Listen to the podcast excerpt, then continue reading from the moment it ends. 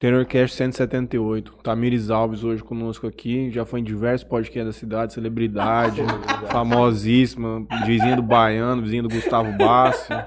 Mora ali é, perto do Clube do IP, o melhor bairro da cidade para morar, coisa linda. Hoje, programa de número 178. Estivemos hoje lá no Eco, onde o senhorito já foi também. Juninho jogou abstência no final de semana. Assistiu o jogo do Brasil ontem, Juninho? Do Brasil? Assisti. Não teve, né? Bando de vagabundo. Dá dor no coração, né, minha gente? Todo mundo comprou camiseta nova, a gente achou que as camisetas velhas que tava dando azar. Aí, ó. Aí o azar de onde Você veio. passou Experiente. Passou Experiente demais. Com a minha camisa de 2002 eu tava ainda. Tá vendo? É por isso. Ah, As camisetas velhas tava a dando azar. tinha que responsabilidade daquele bando de vagabundo é minha agora. Eu não peguei bola pra bater pênalti lá no finalzinho. Eu não ranquei jogador. Foi muito feio, né? Quatro Foi. minutos. Eu não subi pra, pra apoiar no campo de ataque faltando 4 minutos. Pelo Bom. amor de Deus, vamos mudar de assunto, que senão eu já vou ficar É. nervoso. Vamos lá, vamos começar aqui. Então, hoje, dia 14. Tamires. Puta, cadê o papelzinho, hein? Ô, Léo, tem um papel aí pra nós das propagandas? Eu não vou lembrar de cabeça. Tem? É difícil de ler nesse papel, Ah, mas. Ó, tá vendo a impressora que faz um rascunho nesse nível aqui? Rapaz, eu tenho mais de 30 anos, eu não enxergo isso, não. Cara, pior que- Nossa, tá feio mesmo. Vou Bom. fazer de cabeça pra você. Gostaria de agradecer em primeiro lugar o Califas Burt, tive lá no domingo de novo, aniversário de ver. 23 anos, top demais.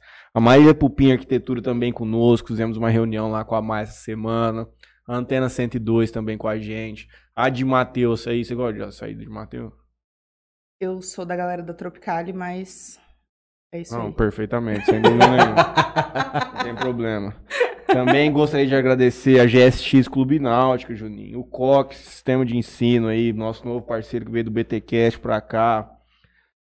O blog dos irmãos I, tem alguém ali debaixo do... O Kleber Herrera, Contabilidade. Também a Bem Me Quero, da Andréia. Vai despedindo da gente começar o ano de 2023 aí. Muita força pra todo mundo. Antena 102, Juninho. Eu acredito que seja isso. Falta dois. Faltam dois. É, um que é, mano, brotherzão nosso. O Alberto, com certeza, a JR Telecom aí, coisa mais linda do mundo, e a Golpe Cidadania, que faz naturalização aí, você que tem um pezinho europeu, conseguir um visto vermelho pra você ir pros Estados Unidos sem precisar tirar visto lá, Nossa, que. Olha que beleza, hein? Vamos saber. Eu tenho tudo, só não tenho dinheiro pra tirar o papel. Mas quem sabe um dia. Não é? A gente não pode perder a esperança, é isso aí. Bom, eu não vou lembrar meu de cabeça, então eu vou ler o papelzinho aqui. Quero agradecer a ADM Assessoria Industrial e Empresarial. Soluções práticas aí para sua empresa. Você que tá precisando colocar a empresa nos eixos aí, o pessoal faz toda uma consultoria, né, da sua parte empresarial e também acredito que faz da parte pessoal também para alinhar esses dois pontos aí. Quero agradecer também a Life Institute, Nutrologia e Medicina Esportiva, Grupo Venturini, referência em mármores e granito, Daniela Godoy Semijoias, final do ano aí, ó, quer presentear a esposa, a namorada. É uma boa pedida aí, Daniela Semijoias. Boi Jales Nutrição Animal, betcerto.net. Preciso cobrar o Lucas, hein? Quarta-feira já, né? O homem ficou devendo? É, esse, esse, esse, essa Tá ficando semana liso, aí tá ficando folgado, podemos dizer assim. Ah, isso aí o homem é, É, vou te então. falar bem a verdade. Se tem um cara cegado na vida pra deitar aí... Trem Lagoa, né? O povo Não, lá é tem mais nada tranquilo. Não, o povo lá lá- trabalha dele, é o Lucas mesmo. O pai dele trabalha demais. Melfinet Internet Fibra Ótica, Solutions IP, empresa especializada em telefonia VoIP, e VIP Store, loja multimarca masculino e feminino. Todo- 3.500 pessoas de Jales receberam seu nome no SMS hoje. Venha conhecer a história da Tamires Alves. Verdade. Clique no link do YouTube ou procure por Interior Cash. Alguém me tacar tomate é culpa de vocês, então? Ave Maria, não, é porque você falou alguma borracha, mas eu não vou te comprometer, não vou falar nada demais. Ó, todo, todos os patrocinadores que a gente falou aqui, se você for na descrição do vídeo aí, tem todo o arroba, telefone aí do, do Gente, a gente tá pessoal. ao vivo, mas eu tenho que atender uma pessoa aqui que eu tô acabando de lembrar que eu esqueci a chave do estúdio dela no- no- dentro do carro, ó, quer ver? O seu carro? Oi, Bila. Eu esqueci, esqueci de deixar a chave, né? Eu tô ao, vi tô ao vivo aqui. Manda um beijo pro pessoal. tô falando sério, ó. Vou te mandar a localização Dá um pulinho pra aqui. você vir buscar aqui. É pertinho. Ah. Combinadíssimo, meu amor. Um beijo. Tchau. Ela morre de vergonha. Tanto que eu sou parecida, pensa na menina tímida. É, sua irmã? Minha irmã. Chave da onde? Do estúdio dela. Inclusive, ela coloca piercings, galera. Faz mapeamento de orelha, se vocês gostam desse tipo de Mapeamento trabalho. de O que orelha? seria um mapeamento de orelha? Quando você monta estrategicamente pra ficar uma orelha bonita com os piercings. Ó, a gente começou o mapeamento da minha. Ela fez tragos, fez esse aqui que eu não faço a ideia do nome. Aí colocou. partinha de dentro. Exatamente, garotinho. E ela faz micropigmentação também, maravilhosa. Como chama o estúdio dela? Laís, é, o nome dela é Laís Alves. Podem procurar aí no meu Instagram que tá. Juninho era bom ele fazendo micropigmentação. O cara nem parece que tem sobrancelha. sobrancelha. Gente, faz- eu falo sobrancelha. Não é analfabeto demais, né? é, Tem meme disso, na verdade. Ninguém sabe falar direito essa palavra. É, tem várias palavras que Como são. que escreve, sabe? Tem um M do som. É sobrancelha. Isso, tem várias palavras que. Mas tem várias palavras que é mais legal falar errado. Fósforo. Po- Problema. Rapaz, teve, teve um programa recente, o cara falava po- problema. Problema com R? Mas esse Problema com R não me lembro. Lembro de problema, já vi diversos. Era Oh. problema, não era? Era problema? Problema. Ah, top, mano. Top de linha. Coitado, o rapaz é simples também. Mas vamos lá, Tamires. vamos começar aqui, você contando um pouco da sua história Não, aí. primeiro eu quero agradecer a oportunidade de estar aqui com vocês, né? Cast, da hora, Interior Cast. Muito obrigada pelo convite. Uma grande oportunidade aí de estar falando sobre o meu trabalho, é, sobre autoestima, que é uma coisa muito bacana, que recentemente tem uma galera grande falando, mas ainda é um tabu para muita gente, né? Boa noite. Boa noite. Tudo bem? Como que você começa contando sua história? É de Cara, Jales? eu sou de Jales, sou nascida e criada aqui, jalesense. Eu gosto muito daqui. Acho que a nossa cidade é é um pouquinho do paraíso para quem conhece. Pra quem já morou em São Paulo, capital. Exatamente. É isso Ah, Nós aí. recebemos a Isabela Dentini, dubladora, aqui na segunda-feira. Episódio excelente, fica a recomendação, muito engraçada. E ela morou a vida inteira em Campinas, São Paulo. E ela fala que aqui é muito bom, ainda mais especialmente pela sensação de segurança que nós temos. Exatamente. É um negócio diferenciado mesmo. Eu Cara, fora que esses grandes centros aí, pô, a loucura que é o Mirassol já dia é um. dia, Por exemplo, Mirassol já fico meio encanadinho, cara. Ó, Rio Preto já. Ó, diferente. tipo assim, eu pego muito é, Rio Preto, Jales, em horários de pico. Então, por exemplo, eu tô voltando pra Jales e é tipo quase 8 horas da manhã. E quando eu tô chegando em Rio Preto é tipo quase 6 horas da tarde. Irmão, é tudo parado a rodovia ali. Na... Ali, Mirassol, Rio Preto ali, não anda. Trânsito é complicado. E, e fora a parte que você estava falando de segurança. E aqui, tudo assim, cin- com cinco minutos você tá no lugar que você precisa. Agora, lá em São Paulo, eu tô, eu tô sempre lá e cá, né, por conta do, do trabalho. Então, eu falo que eu tenho um pouquinho do bom de cada lugar. Porque quando eu vou pra lá, eu aproveito também pra conhecer outros lugares, pra passear. Porque aqui é uma cidade pequena, então a gente não tem muito essa opção uhum. de lazer, né? Então, quando eu vou pra lá, aproveito pra conhecer lugares e tal. E aí eu falo que eu tenho um pouco de bom dos dois mundos, né? Porque aqui é uma segurança tremenda, é super bacana. A gente conhece todo mundo, tem esse rolê de cidade pequena, aquele aconchego, aquela coisa boa, né?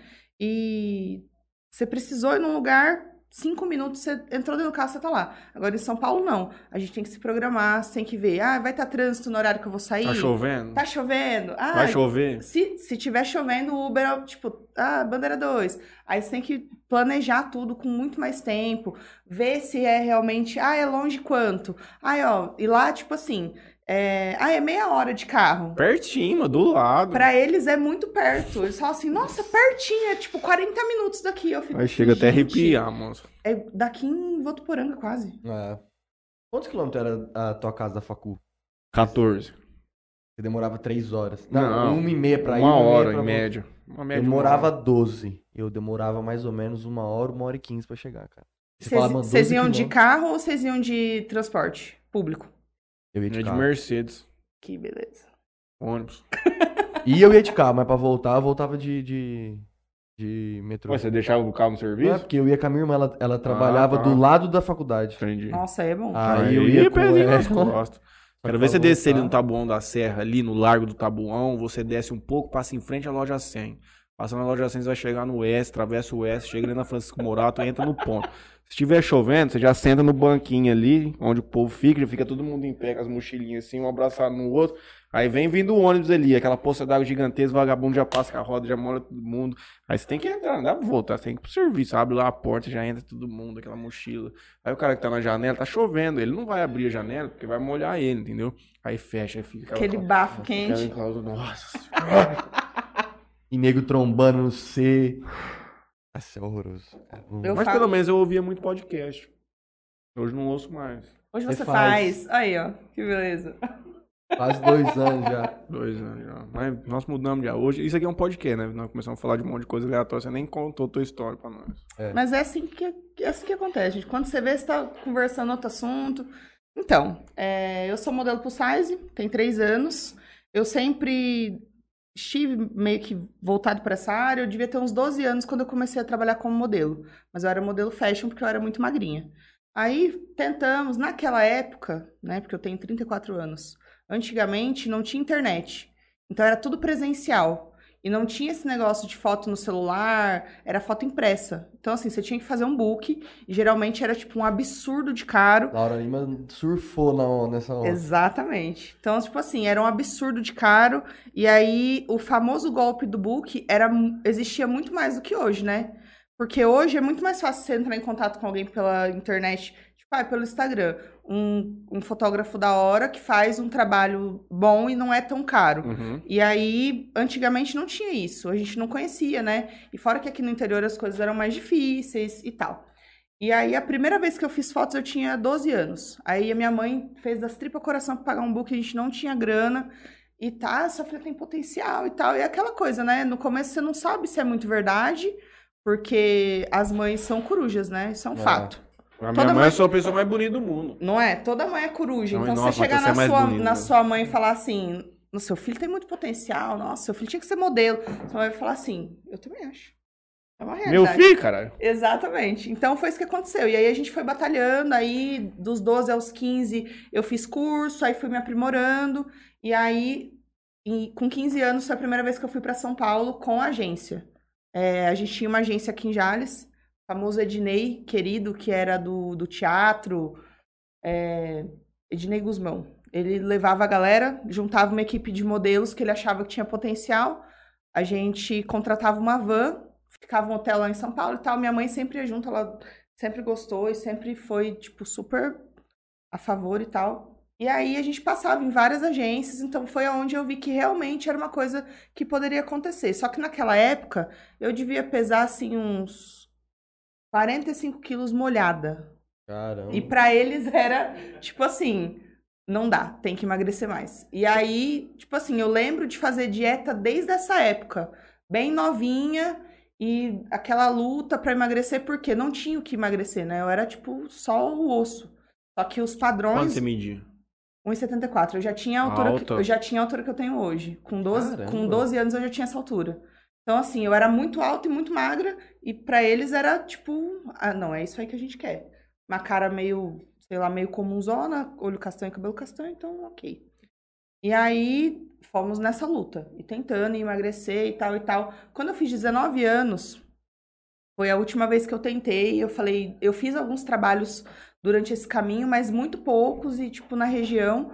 Aí falei, e aqui em Jales, na- nessa época de 18, 19 anos, eu fiz muita revista da região, tipo interativa, várias lojas, só que não era um trabalho remunerado, né? Tipo, você fazia porque gostava e tal. Ganhava as fotos, pelo menos. Exatamente. Fui rainha da FACIP duas vezes por falta de uma. Duas vezes, minha gente, é isso aí. Então, assim, fui tentando, tentando. Chegou uma hora que eu falei, cara, claramente não é pra mim, né? Não tá dando certo. Eu não fiquei rica, porque antigamente a gente tinha essa mentalidade, né? O modelo ele viajava pra fora, ficava rico, fazia aquelas campanhas, desfilava, Gisele não sei o quê. Era, né? Exatamente. Ela tava num. Não, um patamar assim. E o engraçado da Gisele é que o começo dela, muitos bookers falaram: "Ah, olha, você não tem perfil, você é nariguda, você é estranha, você tem a orelha assim, assado. Então, assim, se você pegar vídeos antigos dela e ela falando isso, né? Que a carreira dela começou e a galera desdenhava mesmo, e falava: você nunca vai ser modelo. Então, assim, e ela tem um borogodó. Eu acho que essa palavra é um é incógnita, né? Gente, eu balançando, Depende de qual eu que é o... na mesa. Ah, balança, mas não cai. Depende de qual que é o significado Porque que você assim, emprega pro borogodó. você, né? você olha pra ela e você fala, ela tem um diferencial. Uhum. Ela tem um, negócio a mais. Ela tem uma beleza diferente. Exatamente. E eu acho que é Eu mais não acho que a, a beleza dela é muito diferente. É eu acho que dentro do atitude. padrão ela é bem top mesmo. A atitude dela frente às câmeras, na, Uhum. na forma de trabalhar, é o que faz ela ser a melhor do mundo até hoje. Porque se a gente for ver, não tem uma pessoa ainda que conseguiu se igualar. E ela é uma inspiração. Não, ela até agora tinha um patrimônio maior que o do Tom Brady. É sim. que agora ele assinou um contrato de, de virar comentarista por 10 anos. E aí ele vai meio que dobrar tudo que ele já ganhou. E Mas ela, até então parou de, ela era e ela parou de trabalhar por conta do casamento, né? Aí a gente vê também quanto é complicado, né? E, gente, se você É, pra deixar mulher de... modelo, porque viver a maternidade é uma coisa que complica, muda demais. Ela tem dois filhos com ele, né? Sim, e aí ela poderia ter voltado depois disso, né? Tipo assim, passa o tempo, o corpo dela voltou, né? E se não tivesse voltado também, hoje a gente tem várias outras vertentes aí. Uhum. Ela poderia ter continuado, mas aí ela escolheu não continuar e agora o casamento deles chegou ao fim. O que será que ela vai fazer da vida, hein? Será que ela vai voltar? Será que não? Porque é, a gente sabe hoje que o ramo Ela da fez uma revista na Europa já. Depois que ela. Que ela Mas assim, ela dona de um- modelando. Ah, tá. A gente sabe hoje que a publicidade é um meio de, de ganhar grana e, e é uma coisa que gira muito rápido, né? Uhum. Porque ali, é, semestral, o negócio tá acontecendo. E aí, com 19 anos, eu falei, cara, não, não tá. é, Claramente não tá dando certo. É, eu acho que eu vou desistir. Vou estudar. Vou estudar, exatamente. Ah, mas e aí? Eu gosto de fazer o quê? Porque eu tinha trabalhado como vendedora nesse meio tempo, tentando e, e, né? Ah, vai ser, não vai ser? Então, eu sabia vender bem. Sou uma pessoa comunicativa, como vocês podem ver, eu falo mais como da cobra. Então, e aí, cara, qual vai ser? Só que eu gosto muito de cozinhar. Eu falei, e aí, vou fazer gastronomia. É uma coisa que eu gosto de fazer, vai dar certo. Quem sabe eu posso ter o meu próprio restaurante. Tá, Tá pensando exatamente. futuro. E aí fiz a faculdade, conheci pessoas incríveis, a faculdade em si é maravilhosa. Onde E- você fez? Fiz em Votuporanga. Outro? Nós fomos a primeira turma, é, a gente se formou em 2010, uma, uma turma bem grande, é, inclusive. Eu lembro até hoje, no primeiro dia, o cara falou assim: é, muita gente aqui vai desistir e tal. E a nossa turma, acho que foi pouquíssimas pessoas que desistiram. Então, assim, foi uma turma legal. O curso é um curso incrível. Ali Eu- no centro ou na rodovia?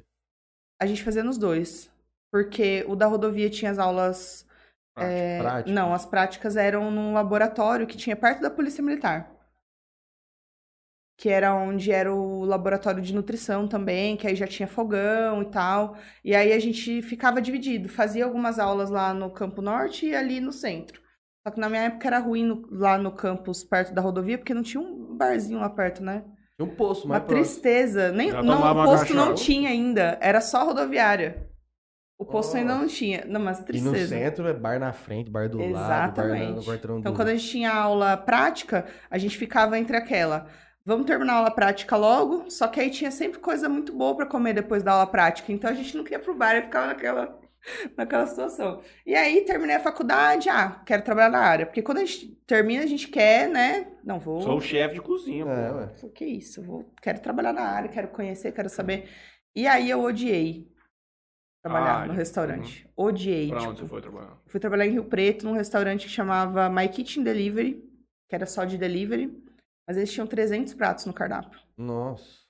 E o slogan do, do restaurante era Sabores do Mundo em um só pedido. Então, tipo assim, eles faziam pizza, eles faziam japa, eles faziam comida italiana, eles faziam comida árabe. Meu Deus, como Tinha- complicar uma operação? Exatamente. Faça isso. Tinha tudo, tudo que vocês imaginarem no cardápio tinha. Tudo. E assim, tudo, quando você é um cardápio tão extenso, se ligam, tipo assim, 40 pessoas querendo risoto, você tem que ter pronto. Né? Você não pode. Ah, acabou. Ah, eu não tenho esse ingrediente. Então, assim, a preparação que a gente tinha que fazer era muito grande. Eu sou grata porque eu aprendi muito nesse restaurante. Porque a faculdade, ela não prepara a gente pra vida, né, minha gente? Vamos ser Todo bem curso. Bem Todo sincera, né? curso. Eu acredito que seja todo curso mesmo. Então, assim, você sai da faculdade meio cruzão. E fora que, na faculdade, você tá ali com os seus amigos, cozinhando todo mundo junto, todo mundo se gosta, às vezes só arranca rabo aqui, mas é uma coisinha A Bem comida de sai leve, com amor mesmo. Tá com amor, mundo, né? exatamente. Agora, quando você trabalha com isso, e ainda mais quando você se forma, você chega lá achando que você sabe muita coisa. Só que os cozinheiros me colocaram no bolso. Literalmente. Eu fiquei tipo assim. Eu era a única pessoa que era formada em gastronomia que trabalhava lá. E eu não sabia nada. Eu só sabia o que eu tinha aprendido na faculdade e que para muitos deles era uma coisa assim, não, ah, não é tudo isso. A faculdade deles foi a faculdade A da cozinha, vida. A né? vida, Ah. exatamente. Então, assim, é... o que, que eu hoje, quando eu tenho oportunidade de falar sobre isso, que eu recomendo para as pessoas? Faça um teste, cara. Vai no. cê- Ah, eu gosto muito disso. Ah, eu gosto muito de cozinhar. Trabalha um final de semana de aprendiz, de, de cozinheiro com alguém. Pega um, um lugar que você gosta, um restaurante, sei lá, às vezes. Aqui na nossa cidade, a cidade é pequena, todo mundo se conhece, às vezes você vai conseguir um, um estágio. Tipo assim, ah, eu quero trabalhar, vou trabalhar nas férias. Vai lá, vê se é realmente isso que você quer, vê se é o que você gosta, porque a faculdade é linda, só que a prática, ela é muito complicada, é muito difícil. Então, para você realmente gostar daquilo, é complicado. Eu e aí, quis fazer gastronomia também. Com 17 anos. Minha mãe fala assim, meu filho, você não come fruta, você não come nem uma folha de alface. O que, que você vai fazer na faculdade de gastronomia? Tá de sacanagem. mas você sabe que o meu paladar mudou muito depois da faculdade, porque tinha várias coisas que eu não comia e Paladar aí infantil, tem até hoje, muito ainda.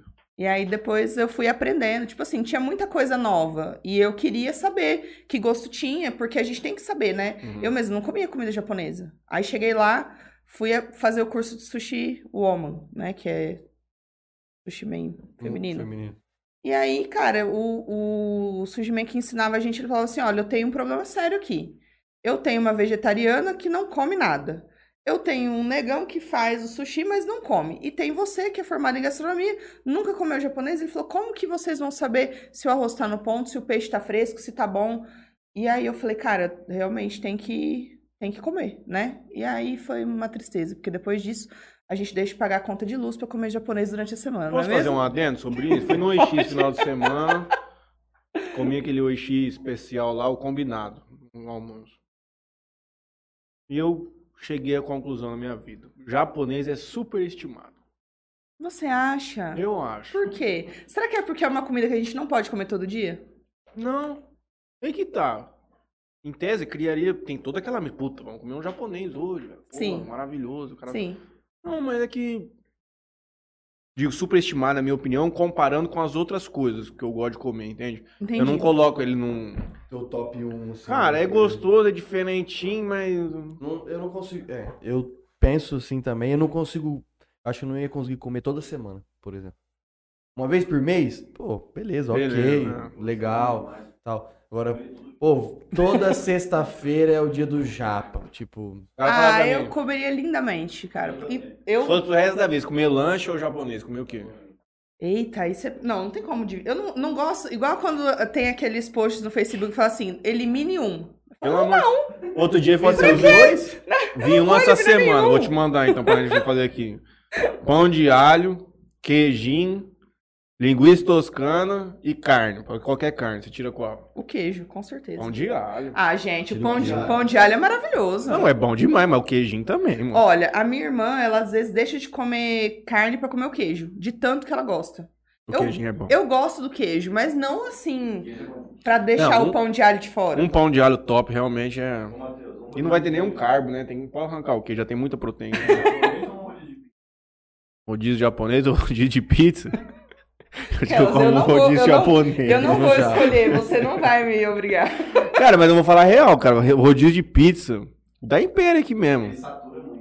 Não, sim, mas eu tô dizendo assim, querendo ou não, você come bastante coisa diferente, sabor também. Bobeava numa pizza. Mas, ó, por exemplo, esse negócio de rodízio. Minha namorada, ela é fissurada. Quer comer japa, tem que ser rodízio. É uma coisa que eu já não. Isso aí eu já brequei eu também. já não, não sou muito fã. Porque é caro. Eu não como tanto assim, tipo, pra falar, puta, valeu a pena pra caralho pagar 100 pila aqui num rodízio. E se você come, Mas você eu- sai de lá passando Mas eu mal. posso te dizer o, o se- assim, o encanto do rodízio é a variedade. Não é nem a quantidade que você. Tipo, ah, você vai sair de lá comendo rolando. Não. Porque você pede um combo, ele não vai vir um pouquinho de cada coisa que você gosta. Por exemplo, eu com... de sushi É, eu você como. pedir um rodízio de cardápio ar- aberto, é top mesmo. Então, porque de rodízio eu como. De sushi eu como joy, uramaki. Acho que só. Ah, eu como Hot daqueles lá e eu como Hot qualquer roll eu um. como também. Mas aí, e aí? Tipo assim, o resto. E eu gosto muito de camarão, então fica aquela coisa. Eu gosto de comer um yakisoba no rodízio, eu não tenho esse preconceito, eu como mesmo, que eu gosto de yakisoba. Não, passa yakisoba fome, nem nem temaki no, no... É né? Não, não, não O dá. yakisoba eu deixo pro final sempre, olha que eu enchi, olha que não cai mais nada, ó, manda um yakisoba aí que eu vou comer na gula, mas vai entrar. Misericórdia. E é né, Goiabá. E, tem esse negócio também do camarão, né? Tem poucos lugares que tem no, no- no rodízio com camarão e é o mais caro. É, E aí, às vezes, o 100 real que ia ser um camarão, com camarão, às vezes é 119. Fala, mano, É isso aí. É uma sentada de trezentão em dois. sim. É aquela coisa, você fala assim, oh meu Deus, por que que eu fui inventar isso? É, é isso aí. Pra acompanhar um bom rodízio japonês, água com gás ou Beber nada. refrigerante? Ah, uma coquinha, né? Uma coca? E tem, tem uma galera que fala, pô, Coquinha gelada. mano, se você aguentar comer um rodizão mesmo, comer pra caralho, mano, você tem que tomar água com gás. Olha, eu acho que é uma é uma dica interessante. Mas eu, por exemplo, eu como a quantidade que eu que eu quero comer ali, um pouco de cada coisa sem beber nada. Aí a hora que eu começo a encher, que eu falo agora eu preciso dar uma Aí eu tomo uma coquinha, dou uma respirada, pra tipo Vou no banho, pra- dou uma é urinada, pra- a, calça. Pra dar uma finalizada ali. Não, porque- coisa E a gente, se você for parar pra ver, você não consegue comer, tipo assim, ai, aquele mundo de coisa. Por isso que o, o rodízio pro pessoal do restaurante é uma coisa que compensa. Só que pra quem pede, eu acredito. Bom, isso é no meu ver, né? É por conta da variedade. Sim. Não é nem tipo assim, ai, você vai comer à vontade. Tipo, você não vai conseguir se matar de comer. Uhum. Você vai comer lá, tipo assim, umas, sei lá, cinco fatias de salmão, você já vai estar, meu Deus, não consigo mais. Tem, come, você, você você come três prejuízo. de oi, você fala, nossa, já tô cheio. Come um salmão daquele com legumes, você fala, nossa. Aí a, a vontade. Chegou nem um sushizinho, já é, tô cheio. aí a vontade vai indo embora, aí você vai falando assim, nossa, eu gastei 150 conto aqui, não acredito. Você prefere num rodízio de churrascaria ou num rodízio de japa? Mascaria, você é louco. Mas, 14 temaki? Aqui. rapaz, aí é. É Bom, mas vamos, né? vamos voltar. Aí Vocês veem como é que é as histórias aqui, ó. Não, bom demais, Vai é assim embora, que é né? top. Aí você ficou desiludida com o mundo da cozinha. desiludida. Eu falei, cara, Barriga no fogão não Falei, era tua não. pegada. E aí, o que acontece? Eu sou uma pessoa que gosta muito de sair de final de semana. Então, assim, são várias coisas que você tem que prestar atenção.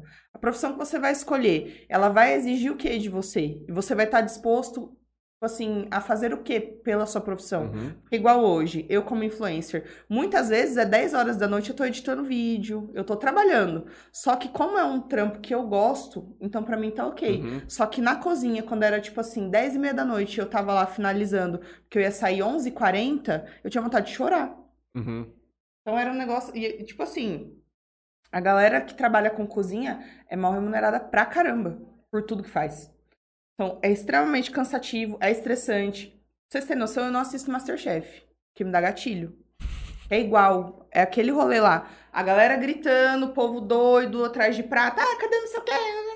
Então, assim, você fica assim, ó. No meu primeiro dia, eu falei, caralho. É que eu acho que a galera que faz a gastronomia, ele pensa no glamour pós-faculdade, que é tipo, porra, um chefe, eu vou fazer poucos pratos no dia. Nossa, Você acha que você vai Tipo, estar igual a Alex é. Atala aqui, assim, ó. Que você Vai finalizando um- o prato. Não. Você vai passar um negocinho assim, vai ficar um prato bonito. Eu lavei muita louça, eu fiz muita correria. E não que seja assim, ah, não era, não era o que você queria. Nesse sentido, não. Porque aí, ó, eu folgava na segunda-feira. Cara, na segunda-feira não tem nada pra você fazer. Aí, tipo, às vezes eu ia no cinema sozinha. Eu falava, cara, que vida que é essa? Aí eu falei, não, não dá. Aí foi um ano nisso e eu com aquela sensação, nossa, eu não posso é, fazer com que os meus pais fiquem desapontados comigo, né? Então vou aguentar firme. Só que chega uma hora que o corpo da gente, ele arrega. E aí eu fui, comecei a perder cabelo, fui ficando esquisita. Eu falei, cara, tem alguma coisa de errado. Aí eu vim num- numa folga, porque eu folgava um domingo no mês. Aí eu vim numa folga e minha mãe falou assim: você tá estranho. Você não tá legal, você não tá bem. Aí eu comecei a chorar, ela falou, eita, o que que tá acontecendo? Aí ela falou, eu expliquei pra ela, falei, mãe, não quero mais, não tô gostando de lá, não tá dando certo, só que eu tô chateado, como que eu vou falar pro meu pai isso e tal? Ela falou, filha, a gente ama você e quer a sua felicidade. Então, às vezes, a gente se coloca em situações que é muito simples de resolver. E a gente, por não querer desapontar o outro, pensando nas outras pessoas, você acaba é, se chateando. E, é- e tem aquela, aquela situação, né? Ah, eu me formei nisso e é nisso que eu tenho que trabalhar e pronto, acabou. Quantas pessoas não fizeram uma faculdade que não é o que você queria fazer? Que depois você se arrependeu? E tá tudo bem você começar de novo, independente da idade que você tem. Esse é o grande problema, é porque é muito jovem pra escolher. Escolher né? o jovem, Exatamente. 17 anos hoje. Exatamente. Tem criança com 16 anos terminando colegial, meu irmão. Sim, é isso Com mesmo. 16 anos, o cara não sabe nem o que, que é, porra, não sabe merda nenhuma da vida. E o cara tem que tomar uma decisão que vai ditar o rumo da vida inteira dele. Não, Não Exatamente. tem base isso. cara. Aí a gente fica frustrado, fica trabalhando numa coisa que não gosta, porque tem esse receio. Ai, vou desapontar os meus pais, ai, vou desapontar as pessoas que acreditaram em mim. E aí nisso você vai se anulando e vai ficando triste. E não é o ideal, né? Porque eu acho que a gente pode recomeçar a qualquer momento. Depois desse rolê todo, eu voltei a trabalhar como vendedora e eu tava feliz e contente que eu tinha um tempo para respirar. Uhum. Mas eu acho também que as coisas acontecem porque tem que acontecer. Porque eu tinha na minha cabeça que se eu não trabalhasse na minha área, eu não ia ser feliz. Então, que eu tinha que trabalhar na minha área. Qual que era teu horário no restaurante? Eu entrava três e meia, tipo 20 para as quatro da tarde, saía 11 e 20 da noite. E aí, lá em Rio Preto, eu não tinha carro. Aqui, eu não tinha carro meu, mas meu, meu pai tinha um carro, minha mãe tinha um. Então, a gente andava com o carro da minha mãe e todo mundo se organizava nos horários. Então, assim, lá eu andava de ônibus. Eu morava com um tio meu que era muito massa. Era, não é, porque ele tá vivo ainda. Tio Agnaldo, te amo, querido. E ele era muito gente boa, a gente se dava super bem, ainda bem, porque você imagina, você sair de casa, você casa morar, ainda- morar com uma pessoa que não é da hora. Eu e ele, a gente se entendia em, em várias coisas, ele também cozinhava super bem, porque como eu passava o tempo todo cozinhando no trabalho, às vezes eu chegava em casa e não queria saber nem de chegar perto do fogão. Então, assim, foi, foram é, desafios que me fizeram crescer, porque eu falei, cara. E aí, como eu não podia sair de final de semana, porque um que eu não tinha amigo nenhum lá, não conhecia ninguém, eu não tinha carro. E aí eu falei, cara, eu vou arrumar um bico num outro restaurante. Ah, você saía 11 horas e ia pra outro. Que eu, o adolescente, o jovem, né? Eu já não era mais adolescente, mas o jovem, ele tem dessas coisas de fazer, né? Umas burradas na vida. Então, tipo assim, eu caguei mais ainda na minha situação. Vocês podem falar? Eu falo. Pode falar Você vê que a Isabela falou aqui segunda-feira. É. Meu Deus.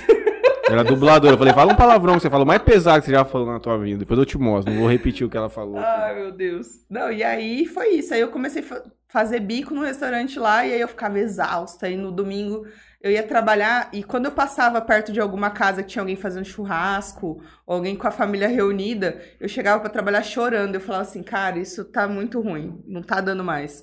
E aí eu voltei pra Jales, aí dei uma respirada, fiz uma terapiazinha, né? Porque minha mãe ficou preocupada, falou, essa menina tá meio estranha, vou pôr ela na terapia logo. Mas não deu certo, a psicóloga não era muito da hora, ela meio grosseira. Mas eu fiquei bem rapidinho. Voltei pra casa, voltei a sair de final de semana, voltei a beber com os meus amigos, acho que era isso que tava Faltou. faltando. E aí foi indo, e aí fui. E aí aquela velha história, né? A gente se sente meio frustrado com o passar do tempo. Você fala assim: Poxa vida, eu fiz uma faculdade para poder ter um emprego diferenciado, para poder ter. para poder ser alguém na vida. As pessoas colocam muito isso. Ah, se você não estudar, você não vai ser alguém na vida. A gente já é alguém na vida. Independente de qualquer coisa. Qualquer profissão que você tiver, você já é alguém na vida. Às vezes nem precisa ter profissão. Não é? Vagabundo também é gente. Não é? Eu concordo, concordo demais com você. Mas aí qual que é o problema? A gente às vezes se mata de trabalhar, você dá o seu melhor naquilo que você faz e você não se considera alguém na vida porque você não tem uma faculdade ou porque você trabalha para uma outra para uma pessoa ou porque, por exemplo, você fala assim: "Ah, eu trabalho no, no supermercado", ou eu trabalho fazendo faxina para alguém, ou eu trabalho de balconista em algum lugar. Então assim, as pessoas elas tendem a se vislumbrar com com tudo que a gente vê hoje, né? Televisão, internet. Ah, se eu não for uma pessoa que tem muita grana, se eu não for uma pessoa que viaja o mundo inteiro, ah, eu não sou ninguém na vida. São os rótulos que a sociedade nos impõe. Exatamente. E na verdade, o problema em si é a gente não saber aproveitar o quanto a nossa vida é boa, mesmo ela sendo simples. Porque a gente tem a, a ilusão de achar que esse tipo de pessoa não tem problema. Ah, a pessoa tem um monte de dinheiro, ela trabalha na televisão, não tem problema nenhum. E tá totalmente errado, porque todo mundo tem problema. Ninguém é perfeito, a vida de ninguém é perfeita, né? Então a gente tem que tentar passar por cima disso. Então eu tinha essa sensação de que eu tava no lugar errado, de que as pessoas. É... Ah, tá todo mundo sempre conseguindo as coisas e eu não tô conseguindo nada. E eu ficava naquela, poxa, será. Peraí, gente, com licença. Já chegou. Chegou. Oi, Eu vou lá filha. buscar ela aqui. Isso, traz. Por quê? Eu tô falando sério. Ah, eu vou te mandar agora, peraí. Ah, não mandou localização ainda. Ó, você vai passar. Uma rua antes de chegar na Faria, você vai virar à esquerda. Sim, é do outro lado da cidade. Tchau. Mas é só cinco minutos. Cê, só cinco minutos. Não é, gente? Eu também achei que é muito pertinho. É mas só eu vim- Pega eu- a avenida e vem reto. Mas eu vim no rumo achando que eu tava no lugar errado, tá? Eu vim assim, gente. É Eu já possível, tô em né? cima da hora e eu acho que eu não tô indo pro lugar certo. Eu vou chegar, vou falar assim, cara, era aqui, é aqui. Você viu o Papai Noel? Não, eu fiquei meio de olho, porque eu não enxergo muito bem de longe, né? Eu fiquei assim, falei, cara, será que são as pessoas do podcast? Ai, meu Deus, e agora? Não, ainda mais que. Eu, eu, a gente tava lá na frente, lá com o pessoal da, da Vid lá na frente. E aí eu olhei o relógio e falei assim, cara, é quase 5 para 7. Ela não chegou ainda. E meu celular tava aqui. Eu Cadê falei assim, essa doida? Não, eu falei assim, eu vou lá buscar meu celular porque ela deve ter se perdido. Eu vim na fé, eu falei, já aconteceu, o povo passa reto, o povo vem na, na rua aqui do lado, não, não acha o lugar. mas o, liga. o Waze me trouxe certinho, me trouxe bonitinho no lugar certo. Mas é isso aí. E aí eu sempre tinha essa sensação de que eu tava atrasada, de que eu tava. As coisas não. não ai, acontece pra todo mundo na minha volta, não acontece pra mim. Ai, mas tá todo mundo fazendo alguma coisa, sendo alguém na vida e eu aqui na mesma situação. E aí eu tinha essa impressão e eu tava sempre frustrada com essa questão no meu trabalho. Eu falava, cara, mas que difícil, né? Que é ser adulto, como que é complicado. Onde você trabalhava de vendedora? Cara, eu trabalhei em muitas lojas. Eu trabalhei numa. Trabalhei na Casas Americanas antes de ir pra Rio Preto trabalhar no restaurante. Eu trabalhei ali na Vila Parque, que era na esquina, que é da Érica. Eu trabalhei naquela loja de Havaianas que tinha na avenida, na Chiquinelo. O que mais? Eu trabalhei. A primeira loja que eu trabalhei foi a Glace Modas, que era ali na Rua 10. Existe ainda. Não. Não? Hoje ela faz. Ela é esteticista. Um beijo, querida, pra você. Abriu as portas do trampo, dos trampos pra mim. Mas sempre gostou de trabalhar, pelo menos. Sempre teve vontade. Sim. Ah, eu comecei a trabalhar com 17 anos. Então, assim. E fora os rolês de modelo que eu já fazia antes, que naquela época a gente não considerava trabalho, né? Uhum. Mas que é um trampo danado você ficar pone, ti- tirando roupa e faz pose, aquele calorão e tudo mais. Então, assim, eu não considerava como trabalho, mas hoje que eu trabalho com isso, que né, o meu ganha-pão vem desse rolê, eu falo, cara, é muito cansativo e é muito trabalhoso. É um trabalho. É um trabalho. Às vezes as pessoas olham e falam assim, ah, mas é só fazer uma pose, só tirar uma foto. E o Mas- dia que você não tá afim de fazer uma pose? Exatamente. Então você tem que colocar a máscara de modelo e ir. Porque se você não trabalha, você não ganha. Então, e não tem como. Você assume um compromisso, né? Quando você faz um teste, a maioria das vezes vem um termo de compromisso que é como se fosse um pré-contrato. Você assina ali e você tá se colocando à disposição. Então, assim, Não é no teu horário, não é quando Não. você quer. Não dá você tudo. tá disponível nessa data? Sim, estou disponível e quero, não, não, não. Chega no dia. Se você não tá afim, azar o seu. Você tem que chegar lá e ainda ser uma pessoa é, profissional. Porque eu falo assim, às vezes a gente não tá no clima, né? Só que você tem que ser, no mínimo, educado. Uhum. Até porque é uma rede, é um network muito grande. Então, assim, ó, essa modelo aqui, Hum, não é contrato legal, mais, é. tá? Essa modelo aqui, ela é assim, assim, assado, não gostei, não quero mais. E eu já vi isso acontecer. Então, assim, de você estar trabalhando ali. E como eu já passei por muitos. Muitas áreas, eu já fiz muita coisa, eu já trabalhei em muitos lugares. Então, assim, esse trabalho pra mim é uma coisa que eu amo fazer. Então, eu faço, tipo, com muita gratidão e muita alegria. E aí eu vejo, às vezes eu fico assim, cara, é, é um dia inteiro de trabalho, é cansativo. Você tá lá. Às vezes eu já fotografei 300 peças em 5 horas. Ô, louco. Porque o cliente era uma marca de biquíni, de Rio Preto. E o cliente fechou com a agência meia diária. Meu Deus. E aí a gente chegou lá, fez a maquiagem e tal. Aí a moça abriu a caixa, eu falei assim, nossa, pouca peça, né? O cara da agência falou que ia ser bastante peça. Ela falou assim, É biquíni. são todas essas caixas aqui. Aí eu falei, tá bom. E aí, tipo assim, então a gente tinha que.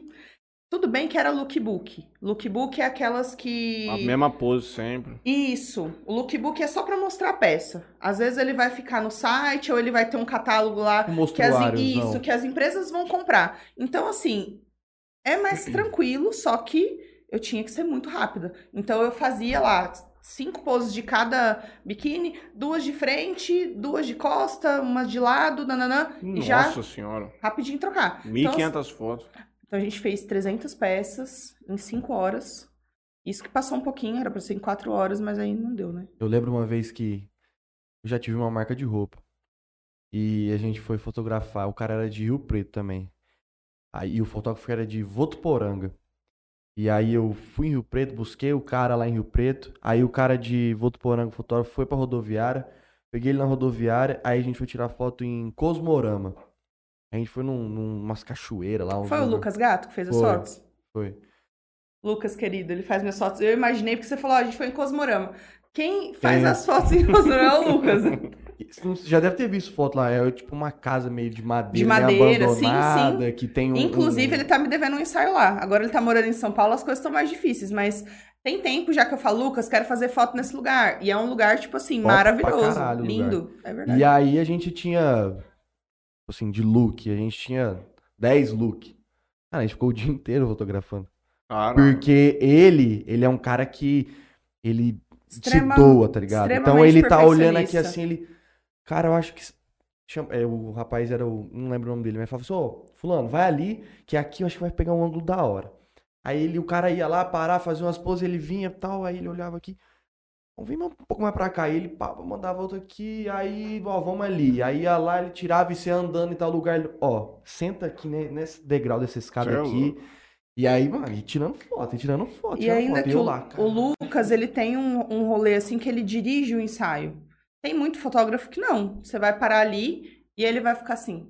E aí? Bora, vamos. É você que tem que se virar. Então, Uhum. assim, quando o pessoal fala assim, ah, mas é fácil, só ir lá fazer uma pose. Não, não é. Você tem que treinar, você tem que ter. pra mim seria a coisa mais difícil do mundo. Eu não tiro foto nem a pau. Por quê? Eu não gosto. A minha irmã também tem bastante dificuldade com isso. Quando eu faço stories, ela não aparece, ela tá sempre se escondendo. Olha o tanto de foto que eu tenho. Já tirei 180 fotos só nesse programa. Mais do que eu tirei na minha vida inteira. Você ter uma ideia. Tá. E aqui alguém te obriga, né? Porque senão não sai. É isso. Não, aqui é, o- Não, brincadeira. é obrigado, né? É, obrigado. Efetivamente é, É, obrigado. literalmente obrigado, é isso aí. Falando em foto, não precisa mandar revelar mais. É, não adianta. Nós vamos imprimir, vamos deixar, porque a hora que colocar a cortina, a gente tira essa, coloca, monta um albinho, já imprime as outras, já põe tudo dentro do álbum, entendeu? Essa aqui é tirada aí, você fala. Ah, vamos tirar. Aí você vai fazer igual A na gente casa. pode fazer ali, trazer as suas pra lá. Você vai, você vai fazer igual na casa de vó. Aqui, ó, a galera Olha que o meu álbum aqui. olha aqui meus meninos aqui. ó. Ai, que gracinha. Deixa eu ver se ela já chegou. Cinco Oi, Bila. minutos. Cinco minutos. Você chegou? Eu Vou pedir pro Matheus ir aí levar a chave do carro pra você e você pega lá, tá bom? Faz ela aqui dentro, faz ela aparecer. Não, ela vai, ela vai me matar se vocês fazerem ela vir aqui. Mas se ela vier, é porque ela não tem vergonha de foto, ela tem vergonha Então de tá bom, não filho. vem Beijo. pagar. Vamos ver se eu consigo. E aí, então, é, você fotografou essas 300 peças, já ganhando, né?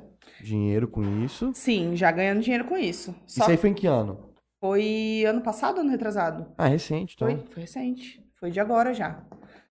Tá, então vamos, vamos lá na linha do tempo aqui, então. Então você estava trabalhando como vendedor, depois que você voltou de, de, de Rio Preto, né? Do, da sua experiência lá no, no restaurante. Você voltou, começou a trabalhar de vendedora de novo. E aí, pô, o que, que eu vou fazer? E Porque aí, eu acho que também, assim, acho não, é que 99%. As pessoas que trabalham como vendedores, eu acredito que elas procuram isso como uma profissão temporária. Porque eu acho que ninguém quer ser vendedor para sempre. A não ser que você pegar um cara, tipo, pô, eu sou apaixonado em vender casas. Eu sou E aí vai aumentando o rolê, né? Tipo assim, porque aqui na nossa cidade é complicado. Você vai ver, assim, o vendedor de uma loja, ele vai ganhar, assim, no máximo 1.200 reais. Vamos supor, não sei, tá? É. Tô, tô jogando aqui. a... Acho que o comercial. Acho que o comercial tá 1.500 e pouco. Vamos supor que a pessoa ganha 1.500 reais. Aí você fala assim, cara, se, se for uma mãe de família ou um pai de família, é complicado. Se a pessoa tiver que pagar aluguel, você- como você vive, né? É, é, é difícil isso. Nem Então- a pau, porque ela tá muito brava. Porque ela teve que vir Não, mas você tentou? Fala pra ela que eu tô dando risada, mas eu tô muito bravo. Mas você tentou trazer ela aqui? Claro. Rapaz! Vocês podem vocês pode ver se eu tô viva depois, viu? Não é culpa não, pelo amor de Deus. Ave Maria. Depois vocês me ligam pra ver se eu sobrevivi a isso. Meu Deus. Onde vocês estão? Não, falando de, de- da, da galera Das que, vendas de e tal. que E aí, aí vai, vai subindo. Por exemplo, um vendedor da Casas Bahia, eu acredito que a pessoa ganhe mais. Aí a pessoa que vende casa, igual você falou, aí ganha mais. Ah, um, um cara que, ah, é vendedor de garagem, ah, ele vende carro, ganha comissão. Então, assim, é, vai subindo, né, o, o patamar e o, o salário, e às vezes a pessoa Quem Se faz o encontra salário do aqui, vendedor é ele mesmo. se encontra nisso e ele fala, não, é isso aí que eu quero pra minha vida e fechou. Mas aí, nesse caso, eu, eu tinha muito estudante mim, ah, não é isso que eu quero. Aí tentei prestar concurso, meu pai é policial, e aí ele sempre naquela. Meu pai é policial, minha mãe é concursada da saúde também, hoje os dois são aposentados, então tinha aquela pressão, né? Prestar concurso. Todo pai fala pro filho, né? Ó, saiu o concurso. Prefe- concurso, Saiu o concurso da prefeitura aqui, filha, você viu? concurso, Ó, presta saiu o concurso aqui do, do, do não sei o que lá. Então, assim, tinha essa, essa pressão dos meus pais, aí eu falei, não, vou prestar o concurso da polícia então, pai, se o senhor quer. Aí prestei da polícia civil, prestei o da militar. Aí quando eu fui fazer a segunda parte, que é a parte do físico, O TAF. eu machuquei o joelho. E aí, meu pai falou, não, se eu fosse você, eu prestava mesmo assim, e tenta e tal. Só que aí, naquilo, eu já tava assim, cara, isso não é pra mim, não é pra minha vida. Então, eu falei, não, não Imagina quero. você de farda? Você já pensou um negócio desse? Fala assim, gente, eu ia chorar em todas as ocorrências. Ia Qualquer ficar ocor- com dó do, Eu do ia, povo. eu ia ficar com dó dos- de qualquer criança, situação com criança. Às vezes, não, se tiver um acidente, eu, eu Você desmaio. desmaia junto com os caras que vê o homem, o homem sang- Vem, sanguentado. vem assim o parente, se for dar uma notícia. Eu Falei, não, gente, isso não é pra mim, não. Tá louco. E aí eu arrumei um emprego numa financeira, eu fazia cobrança. E aí, aquela situação toda. e- Estressante também, hein? Nossa, é. Olha, era muito melhor do que meus outros empregos, na Uhum. verdade, porque eu fazia cobrança pelo telefone. Uhum. famoso telemarketing. Era, era muito de boa. Deixa eu só escutar um áudio aqui. Abaixa um pouco. Eu acho que-. Eu acho que ela. Não vou escutar Ela no meu ouvido, porque ela vai me xingar, quer ver? Uhum. Escutei só o primeiro é um xingamento. Eu acho que eu então vou- entendi, vai acabar. É isso aí, eu vou, vou parar de ouvir, porque, meu Deus. Enfim. e aí eu comecei a trabalhar nessa empresa, era um trampo da hora, eu trabalhava de segunda a sábado, um sábado sim, um sábado não, que isso nunca tinha acontecido na minha vida, que eu sempre trabalhei de final de semana, então eu tinha um sábado, eu falava, cara, Vou moer na cachaça. assim? No começo eu até moí na cachaça mesmo, mas aí depois o que, que o jovem faz? Fica em casa. Eu falei, mano, eu vou fazer marmita nesse dia que eu tenho livre aqui. Porque eu não sei o que, que eu tinha na minha cabeça. Que Pra eu, fora eu ou pra tinha- você mesmo? Pra fora, pra Uhum. vender pra fora. Uhum. Eu falei assim, nossa, eu tenho, preciso de grana, eu quero viajar e tal. E eu, eu sempre tive essa coisa, né? Tipo assim, que se você trabalha muito, você é uma pessoa bem sucedida. Eu falo, cara, hoje em dia eu penso, meu Deus. Depende do tanto que, que você ganha, da hora meu trabalhada. Pois é. E aí era uma loucura a história da marmita, porque me lembrava a época do restaurante, eu ficava com crise de ansiedade, e aí eu ficava assim, e se ninguém buscar? E se a comida não der? E se não der certo? E se ficar ruim? E se eu errar o ponto? Aí minha mãe fala, para de ser maluca, menina. Meu Deus. E aí foi esse rolê todo, e aí eu chegou um belo dia que eu decidi mudar pra Belo Horizonte. Ah, tem um amigo meu lá, ele falou pra mim que lá é e da você já hora. tá com quantos anos? Foi em 2000 2017. Uhum. E aí eu falei assim, vou tentar a minha vida lá. Vou, vou embora. E eu sempre tive esse negócio, ah, vou morar fora. Eu já morei em, em vários lugares. Eu morei em São Paulo, morei em Rio Preto, morei em Belo Horizonte. E aí tinha uma amiga minha que não tava trabalhando na época. Eu chamei ela pra comer um rodízio de japa, olha que tendenciosa eu. E aí chegou lá e falei pra ela assim, vamos morar em BH? Aí ela, Vamos. Como Nada assim? assim? Ela, como assim? Falei, ah, você lembra que tem um amigo meu de infância que mora lá? E ele tá casado e ele é mó da hora, a esposa dele gosta de mim, não sei o quê, a família dela também. E eu acho que a gente podia tentar lá, mano, vai saber, né? A gente tá aqui, não tá fazendo nada. Aí ela falou, tá bom. Aí ela vendeu o carro dela. e a gente foi. E eu falei, cara, aí a hora que chegou lá, eu falei, meu Deus, é muito longe. Aí a minha mudança se perdeu no correio, porque o que, que eu fiz? Peguei uma caixa bem grande, coloquei tudo que Se precisar pra viver. cabia lá dentro, mano. Eu coloquei tapete, coloquei coisa de cozinha, tudo. Tudo que vocês imaginarem, até a mãe dos outros, eu coloquei lá dentro. E aí mandei pelo correio, porque eu falei assim, não vai dar pra levar isso na rodoviária, né? Tipo assim, de- no ônibus. Uhum. Então eu vou mandar pelo correio. Acho que na época eu paguei tipo uns 60 e pouco de, de frete. E aí foi. E aí o correio perdeu as minhas coisas. Nossa. E aí eu ficava assim, cara, tipo assim, aí tinha lá dentro, tipo, toalha de banho, tapete, essas coisas, tipo. O do- enxoval. do- é, o enxoval do dia a dia. Lençol, eu falava, mano, e aí, agora?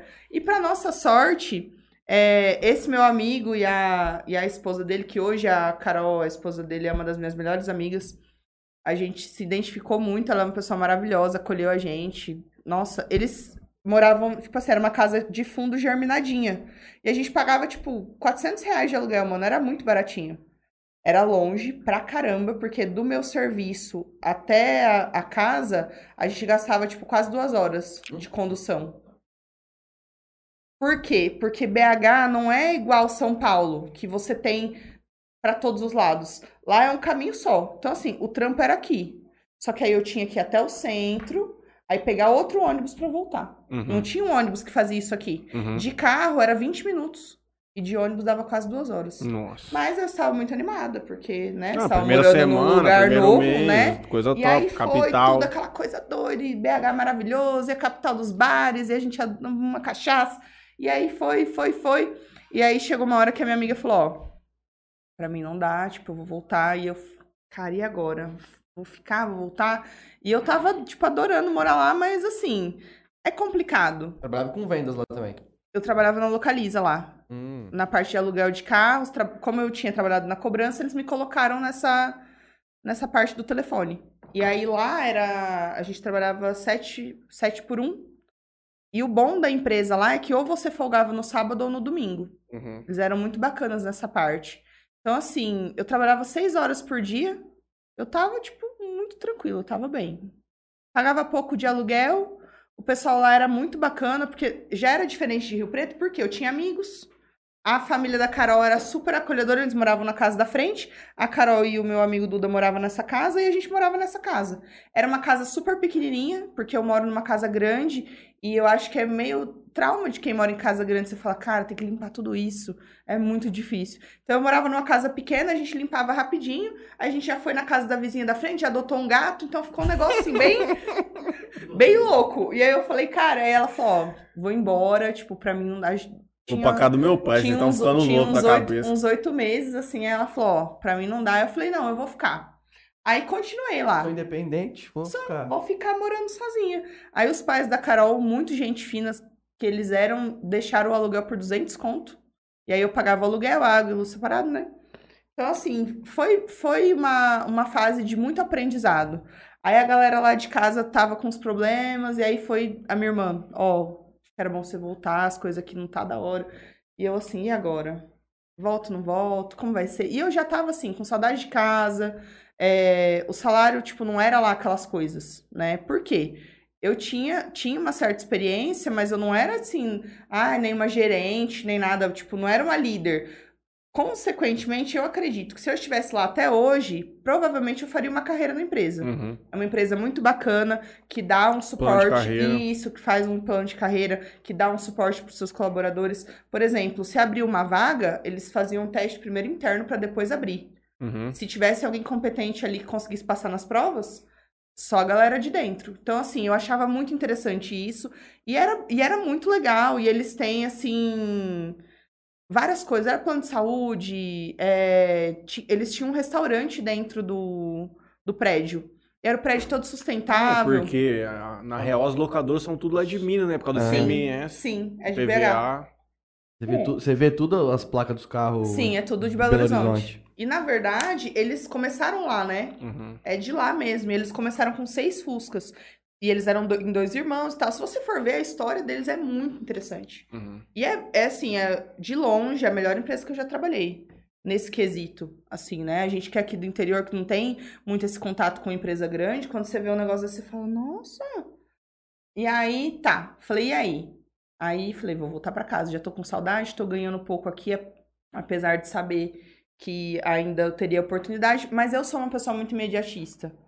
Então, tipo assim, passou um certo tempo, Não as- rolou. Não rolou um trem milagroso, eu já falo assim, não quero mais. Aí hoje eu sou diferente. Mas naquela época eu ainda era muito assim, eu falava, cara, não tá dando certo. Só que a gente tem que ter paciência. Tudo que a gente vai fazer na vida, a gente passa por processos e etapas. E esses processos, eles preparam você para quando você chegar lá e for fazer um trampo da hora, você saber o que você tá fazendo.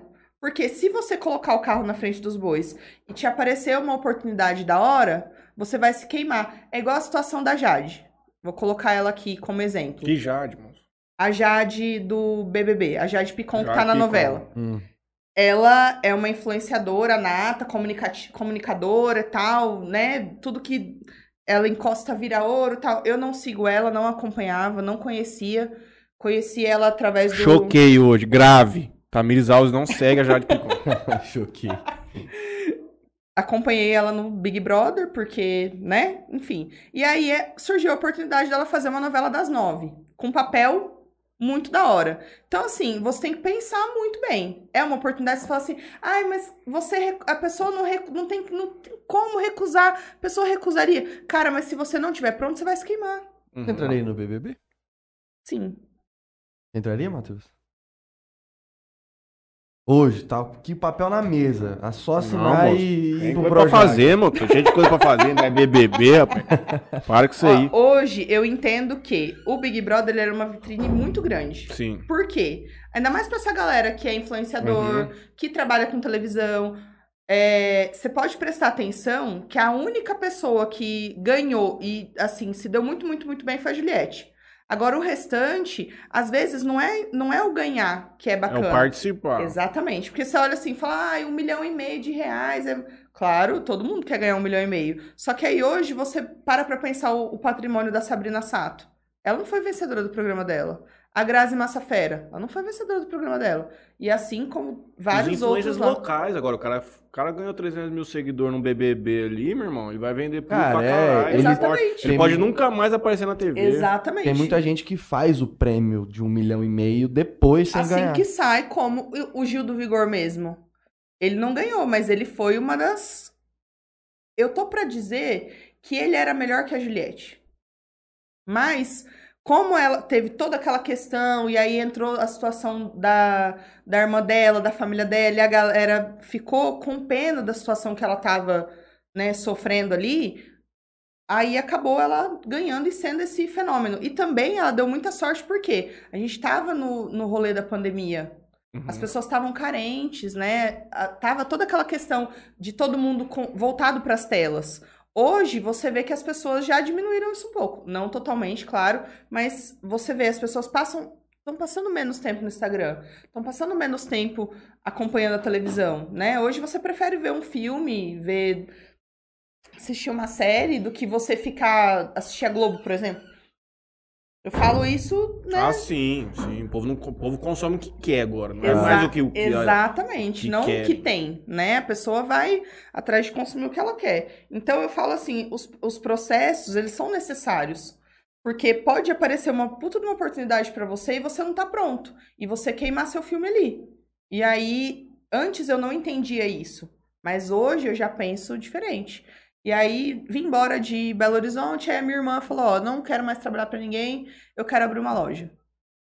Aí eu falei, tá, vamos, espera eu chegar primeiro, vamos. Aí vim de Belo Horizonte com meu gato embaixo do braço, né? Que eu não ia abandonar o. E as coisas não mandando correr de novo pra trás agora. Cara, eu trouxe no ônibus. Aí eu peguei uma caixa de fogão, coloquei tudo que deu pra colocar e o que não deu ficou por lá, né? Aí a gente tinha comprado fogão, geladeira, eu vendi, né, Pra poder vir embora.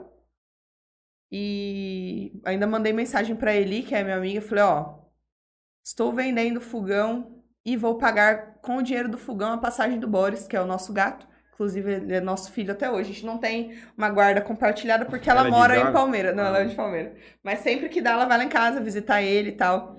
E aí vim embora com ele debaixo do braço. E aí cheguei aqui e a minha irmã falou: Ó, quero abrir uma loja e tal. E aí eu falei: tá, sempre foi um sonho de nós duas a gente ter um- uma coisa pra chamar de nossa. Só que entra de novo a situação de você não estar preparado. Porque não deu certo. Óbvio que eu tô aqui, né, falando com vocês hoje, não funcionou. Ô, louco, que humildade é essa? Então, se eu tivesse virado uma, empresária de sucesso, não ia estar aqui no Interior Cash. Claro que eu ia estar. Rapaz. Ia estar aqui vendendo Havaianas pra vocês, porque era uma loja de Havaianas, inclusive. Aonde? Era ali na rua 11, do lado do Banco do Itaú. Onde, hoje é a Toadcell, inclusive. Beijo, galera. São meus parceiros. Eles vendem Só Havaiana. tudo de celular lá, só Havaianas. Mas já não tinha chique nela? Tinha, só que... Tá aí um dos problemas, inclusive. Na verdade, não porque tava bem parado Uhum. as coisas lá. Ela já ela queria vender a loja, a gente até conversou com ela, né, Pra tentar comprar, mas o valor que ela queria era muito alto. Uhum. E fora o aluguel dali do ponto dela era caro, o aluguel que a gente pagou também, mas enfim. E aí o dinheiro que eu tinha não dava pra comprar para pagar Estoque. o que ela queria, Ah, tá. entendeu? E ainda fazer estoque e tudo mais. Então, é, a gente comprou uma quantidade de estoque bacana, deixou um dinheirinho pro capital de giro. Só que o que acontece? É muito mais. Você ser vendedor é uma coisa, você administrar um negócio é outra totalmente diferente. Então, assim, a gente não tinha esse conhecimento. Então, é super complicado porque você tem que saber é, estoque, é nota fiscal, é um monte de coisa que envolve, é o capital de giro. Ah, que hora que você vai usar isso? Que hora não vai? Ah, ó, tá- você tem que estar sempre comprando novidade. A sua loja tá cheia de coisa e chinelo é uma coisa que se você não tomar cuidado, ele fica amarelado com a luz, ele encolhe porque aqui é muito calor, é borracha. Então, assim, são várias coisas. E também, por exemplo, se hoje a gente fosse abrir uma, uma, uma loja nesse mesmo, nesse mesmo segmento, com certeza eu teria outras coisas para agregar, não só o chinelo. Porque tem pessoas que compram um chinelo e passam tipo um ano com o chinelo. Uhum. Tem gente que não, que todo mês quer um chinelo novo. E aí você precisa alimentar essa, esse tipo de, de pessoa. E é complicado. Então, assim, foi uma puta de uma experiência. Eu sou extremamente grata por a gente ter aberto esse negócio juntas, porque aí a gente trabalhou juntas de verdade com uma coisa sendo nossa. E eu falo pra ela, se a gente não tivesse aberto, eu não ia saber que não era uma coisa que eu queria. Uhum. Porque hoje, se você falar assim, olha, vamos. Obrigada. Não quero. Se pudesse abrir uma empresa, qualquer ramo, o que que você abriria?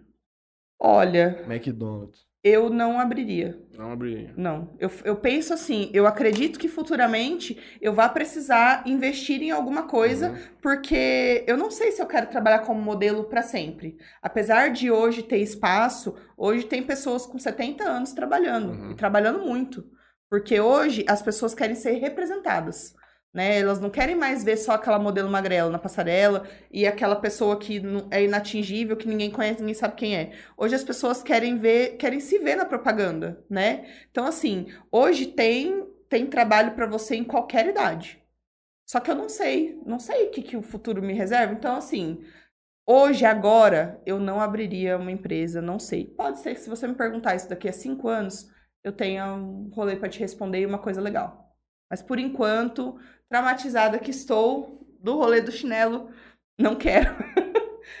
você teve empresa, você sabe quanto é difícil, Nossa, esse negócio de, de estoque aí tirava o sono, cara.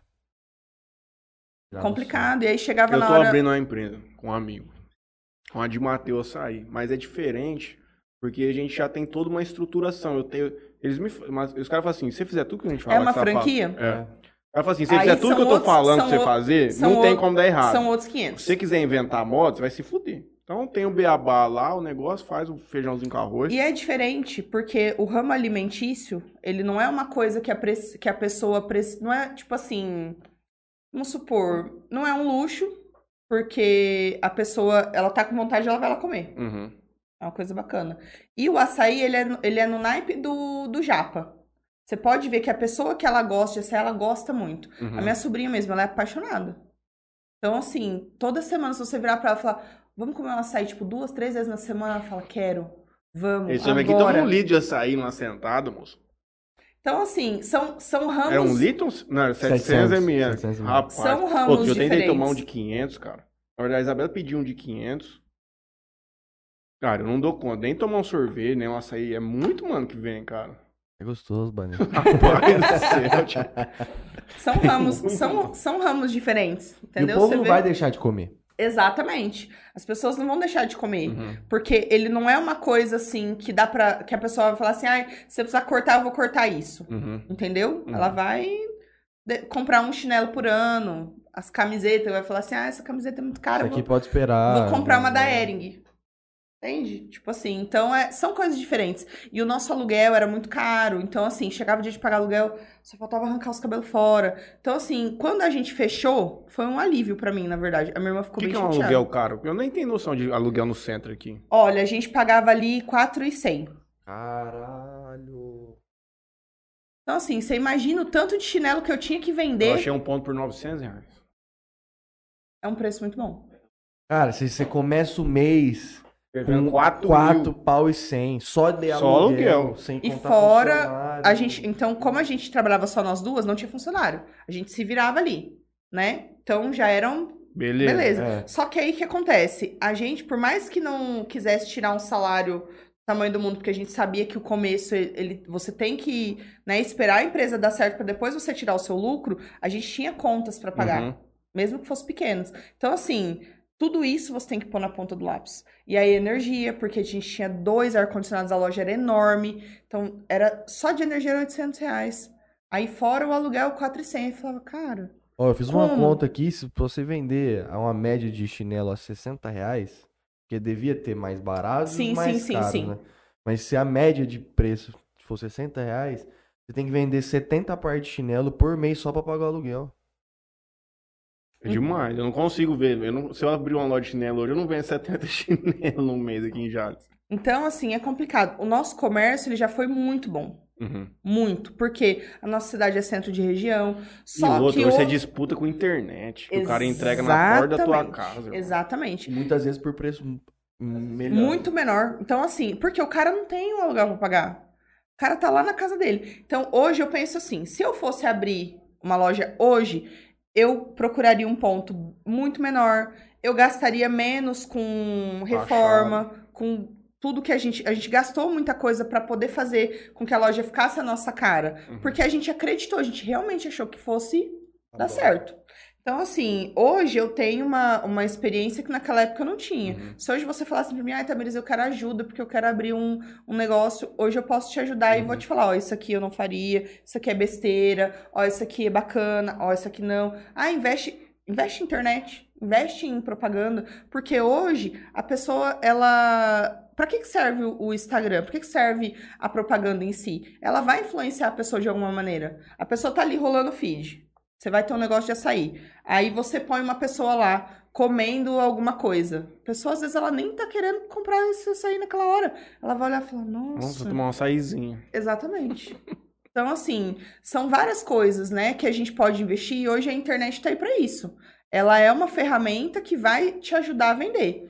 Hoje, a pessoa que tem um empreendimento e ela não tá inserindo na internet, ela tá perdendo dinheiro. Fadado ao fracasso. Exatamente.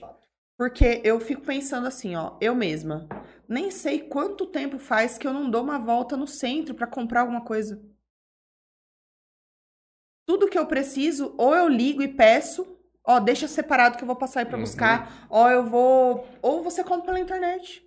Então, assim, é muito difícil a pessoa. Eu falo hoje por nós, assim, a vida é muito corrida. Então, você acha que a pessoa vai na loja? Tem pessoas que ainda fazem isso porque é cultural, é da pessoa. Mas hoje, a vida é corrida do jeito que tá. Você acha que você vai tirar o sábado de manhã? Você pode descansar. Você vai tirar o seu sábado de Pra manhã bater pra... perna no comércio. Exatamente. Então, E assim. se você fosse, já vai ser. Nossa, eu vou lá na Chiquinelo, que eu vou comprar um chinelo havaiana branco, 42, entrar lá. Amigo, você tem um Exatamente. 42? Nossa, amigo, vem aqui. Não, não, pelo amor de Deus, pega o 42 que eu já vou lhe É pagar isso. e vambora. É isso aí. Então, assim, hoje as pessoas elas estão práticas. É, Uhum. é tudo muito corrido. E às vezes você vai postar um negócio e você vai deixar no subconsciente da pessoa. Uhum. Você postou lá um negócio mó bacana. Aí a pessoa tá lá, ela viu. Aí ela, nossa, que legal. Aí no outro dia ela, "Não, mas eu tava precisando de uma blusa. Onde que foi que eu vi aquela blusa assim? assim? Ah, vi na fulana. Ô, fulana, manda aqui pra mim um condicional daquela blusa assim, assim, assado que eu vi no Instagram. Acabou. É isso. A forma de, de, de consumo das pessoas mudou muito de anos para anos. Inclusive, eu tava até vendo uma reportagem de, de dos Estados Unidos ainda que a galera lá tava falando que shopping centers iam morrer, né?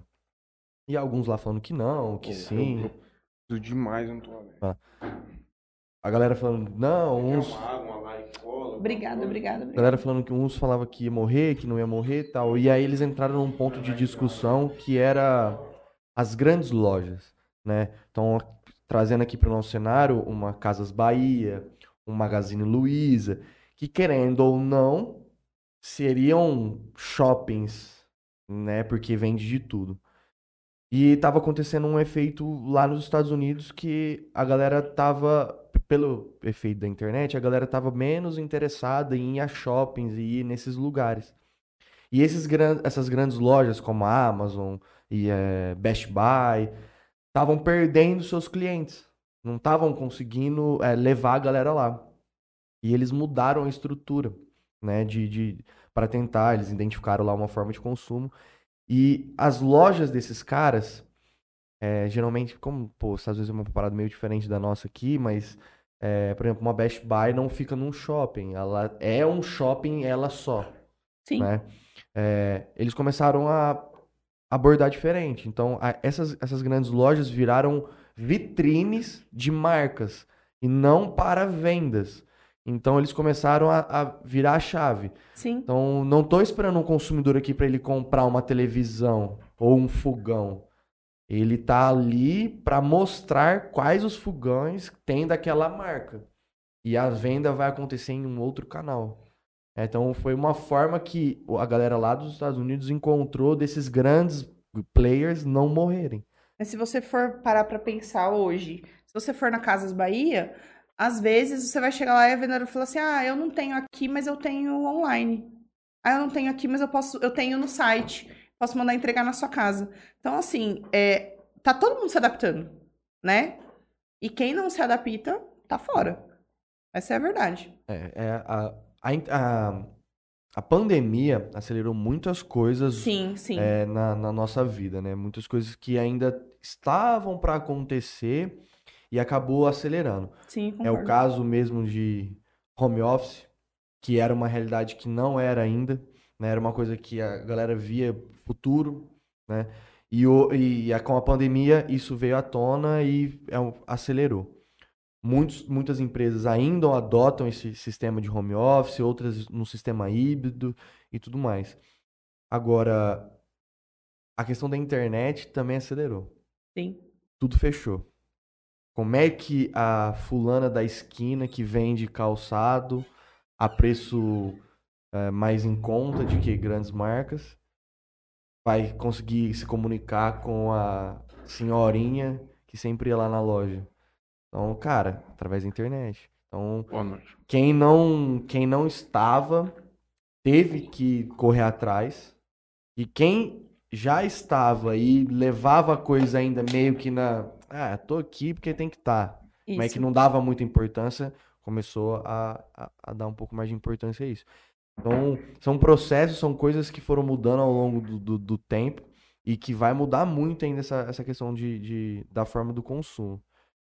Mas aonde, quando que você falou assim, não, agora eu vou só mexer com redes sociais e vou viver disso? Cara, eu brinco que as coisas aconteceram assim sem querer. Eu sou meio blogueira de Taubaté, né? Por quê? Eu não seguia a galera, eu não sabia como era que fazia esse trampo. Uhum.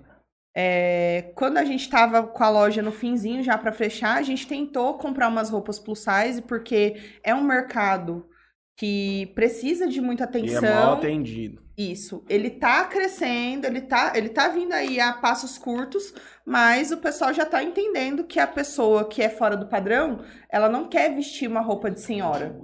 Uhum. Ela vai lá quer- na Pop, lá do lado da Droga Jazz, lá comprar roupa. Minha avó vai lá na Pop, ela vai Não é, então, assim, porque antigamente roupa grande era sinônimo de roupa de velho. Ah, é uma roupa mais fechada, porque as pessoas têm vergonha do corpo, porque as pessoas não querem usar uma roupa mais moderna. E hoje as marcas estão entendendo que não, que essa galera é um público grande, que é um público que tem quer muito consumir, só que às vezes não encontra. E, E tá, aí tá mudando a perspectiva de aceitação. Sim, né? Esse é sim. o grande, o grande ponto do- do- da mudança no consumo das Isso. peças. né? Eu acho que as pessoas estão começando a entender que, independente do corpo que elas estejam, elas têm que viver, Uhum. né? Porque não dá pra você ficar se escondendo por conta do seu corpo. Ah, eu tenho vergonha. eu não- Então, assim, é, é uma situação complicada. E quando eu voltei de Belo Horizonte com o meu gato debaixo do braço, o que, que aconteceu comigo? É, eu tava morando lá, era um lugar que eu não conhecia ninguém, e eu falei, cara, eu não me importo. Eu não. Aqui eu não conheço ninguém. Então, assim, eu parei de fazer dieta, eu parei de fazer atividade física igual uma maluca. E eu falei, eu vou viver a vida, tipo, da maneira que eu sempre quis. Óbvio que eu engordei, porque eu vivia de dieta enquanto eu morava aqui. Porque eu tinha muito essa questão, ai, fulano vai me ver e ciclano vai assim, assado. A nossa cidade é uma cidade muito pequena. E às vezes a pessoa, quando ela não te vê há muito tempo, ela olha pra você, a primeira coisa, ela comenta alguma coisa do seu corpo. Nossa, como você engordou? Nossa, você emagreceu? Nossa, o que aconteceu? Então, assim, eu tinha essa neura, é... ai, mas o que, que as pessoas vão pensar se eu for uma pessoa gorda? Porque a gente aprende desde sempre que a pior coisa que pode acontecer na sua vida é você ser gordo. Pelo menos pra mulher. Nossa, é, a gente é- ainda é pequenininha, criança, aí tem, você tá lá comendo alguma coisa, é sua tia. Ah, não come muito, senão você não vai arrumar namorado. Ah, não come muito, porque senão você não vai entrar na roupa X. Então, assim, são coisas que a gente cresce ouvindo Fica e é uma... subjeito- subconsciente. Exatamente. Vira uma crença dentro de você. Então eu tinha muito esse rolê. Quando eu voltei de Belo Horizonte, eu tinha engordado, tipo assim, sei lá, uns 15 quilos, eu acho. Do 49. Ah, não, já eu já, já vinha, né? Com o passar do tempo, você vai, vai aumentando o peso. Mas eu, tipo, uma briga com a balança sempre ali. E aí eu falei, cara, e agora? Tô voltando, meti o pé na jaca aqui. E lá em Jazz é foda. Falei, nossa, a hora que eu chegar no jalão, eu falei, o que, que eu vou fazer? E aí foi uma, uma questão complicada no começo. E aí eu falei, tá, vou, vou ver o que posso fazer. E aí a gente se enrolou nessa história da loja, de abrir e tal. E eu falei. E aí todo mundo que me encontrava falava, nossa, engordou, o que aconteceu? E era incrível, tipo, todas as pessoas falavam a mesma coisa. Eu ficava, gente, mas que coisa chata. E as pessoas são, são meio sem noção com essa questão do corpo. Por quê? É como se o nosso corpo, se ele não fosse. Se ele fosse. Como que eu posso dizer? É, propriedade pública. Uhum.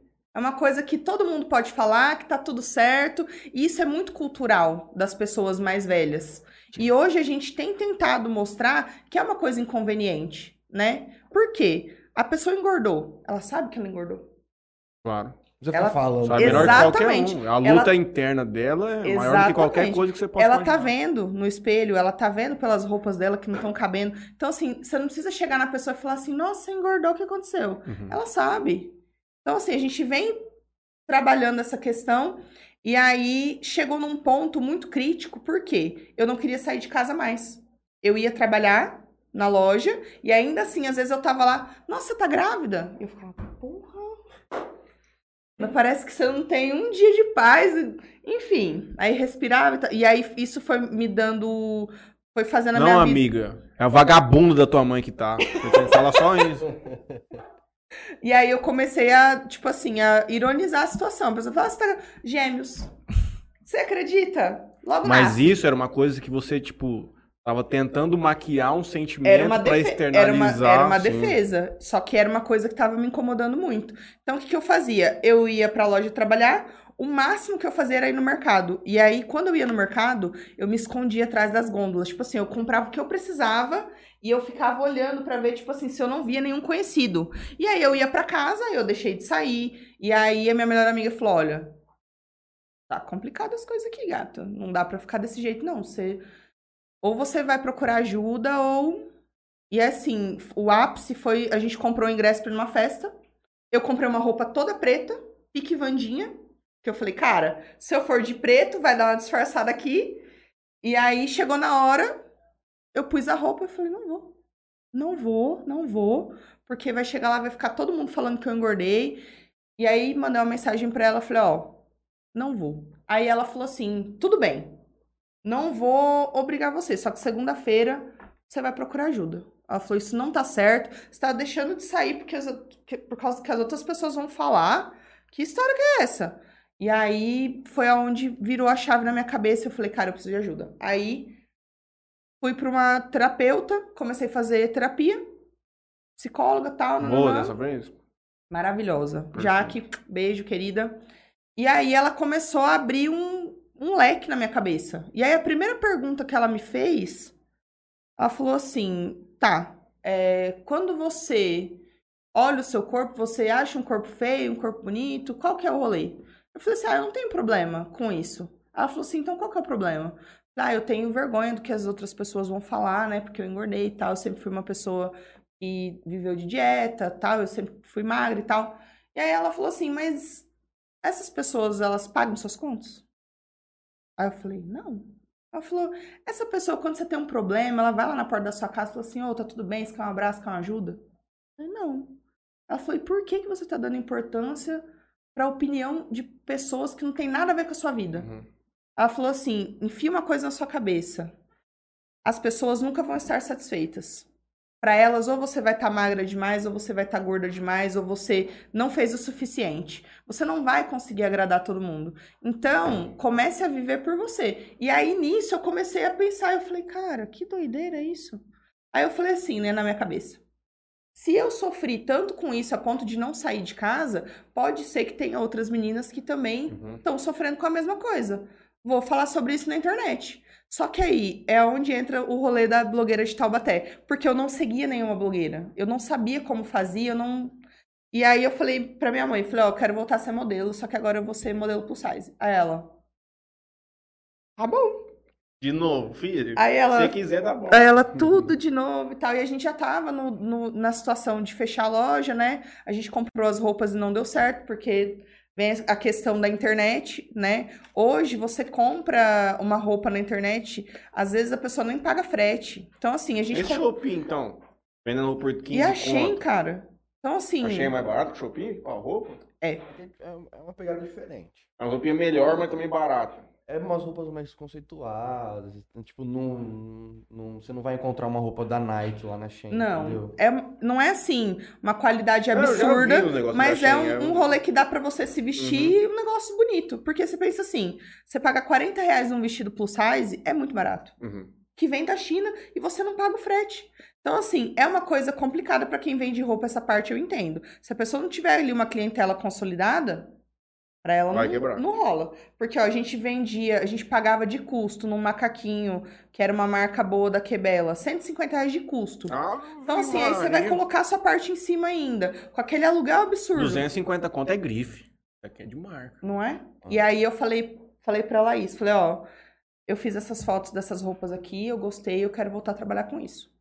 E aí eu falei, cara, vai dar certo. Aí eu Mas foi recebi. quanto tempo esse período de terapia pra você conseguir essa aceitação? Cara, foi umas 10 sessões. Uhum. Mas assim, a terapia, ela é uma coisa engraçada, porque é uma coisa que você já Ela vai te falar uma coisa que você já sabe. Uhum. E aí, quando você fala, cara, como eu fui burro? Que doideira! Era só eu ter. Só que é muito importante, porque a maioria das vezes, por mais que você já saiba, ela te mostra por uma perspectiva diferente. Porque às vezes você tá tão ali dentro do conflito que você não consegue enxergar que a solução é muito simples. Uhum. Então, foi, foi isso. E aí, no, é, isso foi final de. Foi no meio de 2019, mais ou menos. Eu recebi um convite para participar do Miss Brasil Plus Size. Aí eu falei, agora eu acho que vai ser um negócio que vai dar uma alavancada aqui, vão aparecer oportunidades. Vou participar. E aí, fui com a cara e com a coragem, porque. Os contatos que você havia feito já na infância, naquela época, te trouxeram alguma coisa? Deu alguma abertura nisso? Tinha gente no meio ainda? Não, É outro meio. outro rolê. Uhum. Hoje, é, até o jeito de fotografar é diferente, as poses. Lógico que eu achava que eu podia aproveitar disso de alguma maneira, né? Uhum. Porque na cabeça da gente, a gente nunca esquece. É igual andar de bicicleta. Falei, não, vou tirar de letra essas fotos aí, esse negócio novo, não, vai dar tudo certo. E aí, fui pra Rio Preto participar desse, desse Miss Brasil Plus Size. E aí foi onde eu comecei a postar fotos na internet, só que eu não entendia nada. Não entendia nada do marketing, do digital. É, o Instagram, ele tem um, um, jeito próprio, né? Ele tem o algoritmo dele, que é todo doido, que toda hora muda. Então, assim, você tem que estar tá por dentro disso, tem que fazer um curso. Hoje em dia eu falo pra galera, você quer trabalhar com internet? Estuda, né? Estuda o seu nicho, vê o que, que é que você quer fazer, vê como que, o, que a plataforma funciona, porque você fazer tudo na cara e na coragem é muito difícil. Uhum. Você quebra muita cara. Então, assim, eu falo, você quer encurtar o caminho? Estuda um pouco. O Instagram que tá cada vez pior ainda, da época que você começou para hoje, pelo menos o que a gente vê do nosso meio, que tem um ano e meio, ele que mexe com isso como profissionalmente. E eu fazendo um uso como um usuário comum, puta, como os caras conseguem cada dia piorar o negócio? Hoje o bagulho do momento é o TikTok, viado. Essa é a verdade. Tem... Aí pra gente que não sabe fazer dancinha, a gente. Faz eu o quê, né, uso, né, minhas ex? Eu só uso Twitter hoje. Eu uso hoje Twitter e o Instagram. O TikTok ele não é uma coisa que me pegou. Eu não, não gosto. Às vezes, quando eu preciso de uma inspiração para fazer algum vídeo de algum parceiro, eu vou lá, coloco hashtag, dou uma olhada, vejo se eu consigo achar alguma inspiração. Mas não é uma coisa que eu gosto. Mas, por exemplo, a minha sobrinha tem 12 anos, ama, é apaixonada, entende tudo, sabe editar, e você fica, tipo assim, de cara, porque você fala, como que eles aprendem tão rápido? Como que é uma coisa tão doida? O meu pai ama o TikTok. Até parece nossos pais falando, né? Nossa, olha esses meninos. Exatamente. Como é que tem uma facilidade com esse negócio de internet? Como que sabe mexer no computador? Mas, por exemplo, meu pai não tem nenhuma rede social. Acho que o TikTok conseguiu ser mais vazio que o Instagram. Mas, o Instagram tem um textinho ali de vez em quando, mas sabe, uma mas sabe o que um acontece? Texto. O TikTok, ele tem... O algoritmo dele é muito rápido. Então, assim, ele tem vários estilos de vídeo. Então, Alguém já me explicou isso aí, só vem coisa que ele quer ver. Ex exatamente. Então, eu, cons eu, consigo repaginar o que ele me mostra Rapidinho. muito rápido. Uhum. Coisa que no explorar do, do Insta demora muito. Sim. Então, ah, hoje, eu, hoje eu tô querendo ver vídeo de, sei lá, de, de futebol. Até o, um até o Instagram entender que eu tô querendo ver vídeo de futebol, hoje, vai um tempo. Agora, no TikTok se eu digitar lá futebol e eu ver lá por completo três, quatro vídeos de futebol, eu posso voltar pro meu feed sem eu seguir esse tipo vai de conteúdo. Aparecer... Vai aparecer vários. E se eu não quiser mais ver vídeo de futebol, eu quero ver vídeo de CS, eu só, só eu ir lá e assistir três, quatro vídeos de CS por completo, que só vai aparecer isso. Então é muito mais rápido. Eu usei o TikTok uma vez na vida, foi ver um vídeo da minha irmã. Vi, um like deletei lá. e nunca mais abri. E agora e eu. Mas, não, mas isso aí não significa nada, Ninguém é tá melhor com... que o outro porque no TikTok. TikTok agora tá com foto também. Tem foto. Tem foto. Você consegue. Tipo, carrossel do Instagram. De vir passando pro lado, você consegue. Ah, Já fui no toalete ali, abri meu Instagram. Eu não quero mais ver esse povo mandando esse negócio no status lá da conversa. Quer beber hoje, não sei o que. O Brasil vai vendo pack de pé. Arrancar de pé. Pior que a pessoa que mandou o pack de pé tirou. Era, era as pessoas aqui, ó. Acho que era zoeira, né? Obviamente. É Mas você não sabe, ué? Você já viu esse negócio aqui novo? Ah, Sim, inclusive, como a gente, como criador de conteúdos, tem que estar. Tá... Ligado. No InteriorCast tem que fazer isso, mas Sim. eu, particularmente, vou vir aqui, configurações. Lá. Tem como tirar? Não sei eu só, fi, só fiquei sabendo que, que era novo e aí eu até escrevi uma. Hoje eu coloquei um bom dia lá, tá bom dia até agora. Veja só, a primeira pessoa que a mensagem, falei mal e peguei de novo, com um I, até. Segunda pessoa, queria uma cervejinha. Gratidão. Argentina vai ser campeã. Feliz 2023. Quero dormir. Vai trabalhar que você ganha um Pix. Errado não tá. Então, assim, e o Instagram, o que acontece? Eu acredito que o tio Mark lá, ele se perdeu no rolê, né? Essa é a verdade. Por quê? Ele vê que ele, ele não tinha que ser um cara que ia competir com o TikTok. Por quê? Eu gosto de foto. Eu gosto de ler a legenda. As pessoas que gostam do Instagram, elas iam ficar no Instagram. Ele não precisava transformar o Instagram no TikTok. Aí agora a gente que trabalha com conteúdo, ele tá o tempo todo mudando o algoritmo. Antigamente, os vídeos, quanto mais visualização tivesse, mais ele era entregue, mais tinha uhum. engajamento. Hoje já mudou. A pessoa tem que assistir o seu vídeo até o final. Cara, ah, qual que é a probabilidade disso é acontecer?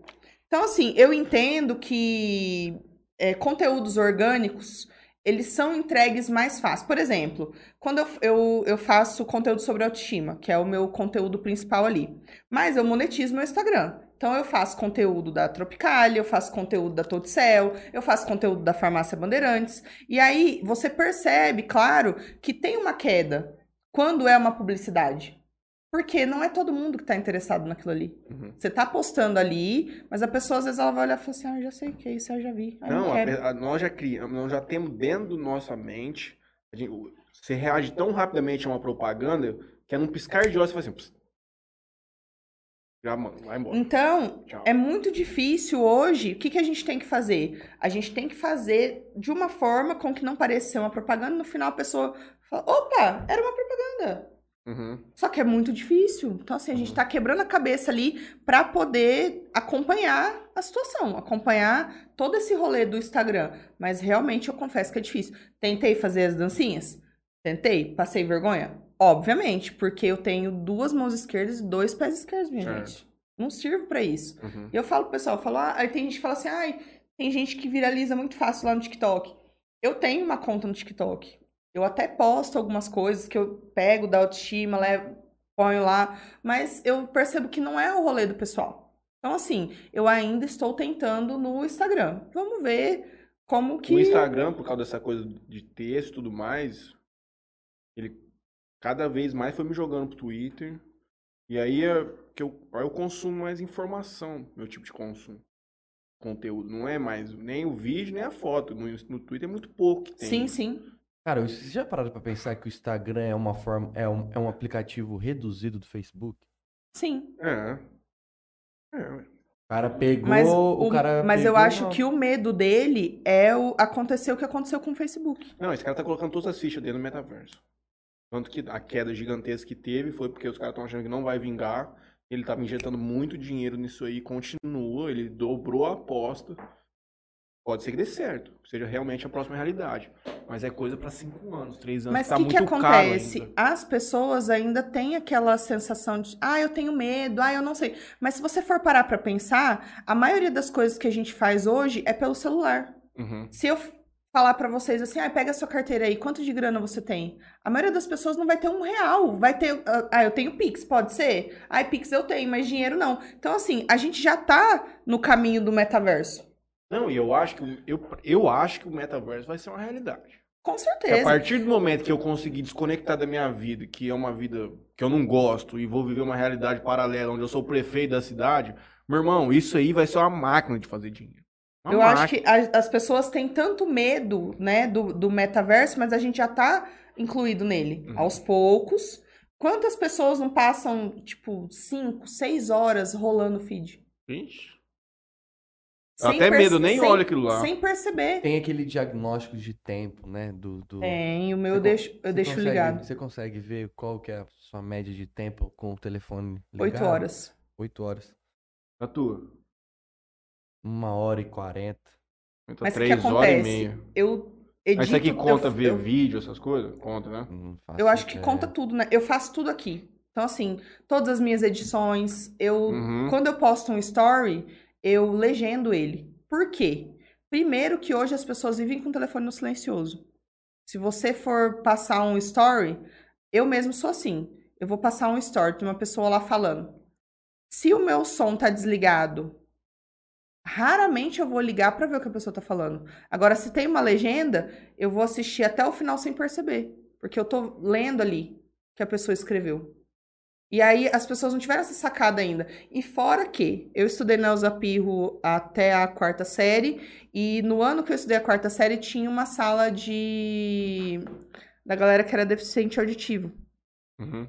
Então, assim, muita dessas, dessa galera me segue hoje. Então, eu faço um conteúdo inclusive para eles. Então, assim, se você entrar no meu story, você vai ver lá. Tem uma, alguma coisa escrita, tem uma legenda. E cada vez mais a gente tem que estar se adequando a essas situações, né? Então, assim, hoje eu consumo muito menos. Por exemplo, você falar assim pra mim, ah, você fica rolando o feed do Instagram? Quase nada. Eu também. Só story. Quase nada. Nada. E assim, eu não sou de assistir stories, eu sou muito mais do feed. A minha irmã, ela assiste stories de todo mundo. É, e assim, rapidinho também, passando o que não interessa, mas eu acho que tem, tem vários tipos de público. Por exemplo, eu sou o público que, as- que vê o feed. Via, né? Agora não, não consigo mais. Mas antigamente eu era muito mais do feed do que os stories. E a minha irmã não, ela, ela gosta. Ela fala assim: olha, eu assisto. Ah, eu vi Fulano falar nos stories. Eu falei, como que você assistiu o story de Fulano? Ela fala, ah, Passou. é, eu assisti. Eu vi falo, 400 pessoas no story. Exatamente. Aí eu fico assim, cara, são públicos diferentes. E aí você tem que entender qual que é seu público, o que, que as pessoas gostam mais, o que, que chama mais atenção, e assim ir se adaptando, Uhum. né? Então, eu, eu gosto muito do Twitter também. Antigamente eu não entendia, eu falava assim, gente, como que usa o Twitter? Eu não, não, não entrava na minha fico cabeça. retweetando uns hipopótamos, uns cachorros. Você acha que vai. Vai surgir alguma nova rede social aí por um, um tempo pra frente aí? Olha, pode ser que lá na frente sim, mas por enquanto. E, a gente fica pensando, tipo, mano, o que, que os caras vão inventar? Porque É. é tudo muito doido, né? Na época do, do, do Orkut, beleza. É, disruptivo, né, cara? A gente não espera do nada ver um negócio. Porque assim, é... acho que alguém veio aqui pra falar de tecnologia. É, e principalmente quando a gente tava falando sobre celulares. Que eles ultrapassaram uma bolha de tecnologia tão grande em um, um espaço de tempo tão pequeno Muito curto. que hoje já não tem mais o que ser lançado. É a teoria lá da, do, do tamanho das memórias e tudo. Vai de 128 para 256, 512, 1024. Então, a cada vez que dobra, cada vez que aumenta, ele, por exemplo, toma uma proporção muito grande, só que o buraco entre um e outro é muito maior, entende? É uma teoria que eles falam que, tipo, a coisa já chegou num ápice tão grande que para mudar demora muito, só que quando muda, Vai ser uma coisa é um também. negócio fora de base. Não, e é, é muito doido isso, porque eu lembro, por exemplo, por exemplo, né, quando eu tava no colegial, eu tinha amigos no Japão. E a gente aqui, eu não tinha computador na minha casa. Então eu usava ou na Lan House ou no correio que tinha um computador lá que você podia usar de graça. Uhum. Isso eu de, de 17 anos, e aí a gente pensa. Antigamente, a internet era discada, né? A gente tinha que esperar da meia-noite, porque durante o dia era caro. Tipo, ninguém usava a internet durante o dia. A não ser que você fosse lá no Val pagar, né? Uhum. Aí você ficava lá de boa. E aí, naquela época, o celular... Eu, o E celular nem tinha o que fazer na internet também, vamos falar a verdade. tinha Orkut. Ah, já nessa já, época. Já nessa época. Já tinha Orkut. Aí a gente... MSN. A gente colo- colocava, né, uma música lá no, no YouTube. Era YouTube naquela época? Sim. Nem lembro. E aí colocava a musiquinha que você tava ouvindo lá no MSN, aí você ficava MSN e Orkut, né? E e-mail. Porque aí esse meu, meus amigos moravam no Japão e o celular deles já recebia e-mail. Tipo assim, no celular já tinha internet. E eu achava isso incrível. Por quê? O nosso celular naquela época era aquele Nokia azulão. Ele SMS. tinha joguinho, Cobrinha. SMS e a ligação. E a lanterna. Ninguém fazia. E a Lanterna. lanterna, não pode A fazer lanterna. Que ninguém fazia ligação, porque era um absurdo. Pra você mandar um SMS era tipo 30 centavos na época, que era tipo muita grana. Uhum. Então, assim, você tinha o telefone pra dizer que você tinha, né? Uhum. Pra jogar o joguinho lá e. Pra falar com a mãe. E se a mãe precisasse ligar. Que a mãe ligava de casa, Eu né? que- E ainda te xingava, ó, eu tive que usar o telefone aqui de casa pra te ligar. Pode ligar no celular. Exatamente. Pra mim, o próximo passo é a realidade aumentada. Eu acho que, se não me engano, vai anunciar em março o óculos da Apple. Aí é o, é o pulo que Aí é tem. Quando pontapé, eles, né? quando eles lançam alguma coisa assim que ninguém fez ainda, é diferente. E aí você vai andar, sei lá, com o óculos, vai ver as coisas. Eu acho que esse é o próximo de você trazer essa interface cada vez maior. Você assistiu aquele próprio- filme Jogador Número 1? Não. Tem na HBO Max. É basicamente isso. A história é mais ou menos assim. Isso. A, é, futuro, nananã, e aí tem, eu não vou ficar dando spoiler aqui, mas é um, é um filme muito bacana, porque tem um jogo e aí a galera pode criar a própria realidade dentro desse jogo. Uhum. E aí é isso. Mas Black Mirror da vida também, a série já chegou a ver? Não assisti porque eu não assisto nada de terror, sou Não, cagona. não é terror, não. É um terror social, né, na verdade. Que ele pre... É uma série que. Não é terror? assim, não, que Então, prevê beleza. as coisas. Vixe, é bizarro. Tem um que a mulher, ela influi. Ela... ela não é mas tem rede social. Uhum. E aí, vou dar o spoiler. Depois você esquece quando for ver na terceira temporada. E ela tá vivendo numa sociedade que tudo que você faz na vida influencia no seu score. Tipo, de um Serasa. Aham. Então, tipo, você foi grosseiro com alguém na rua, cai teu score.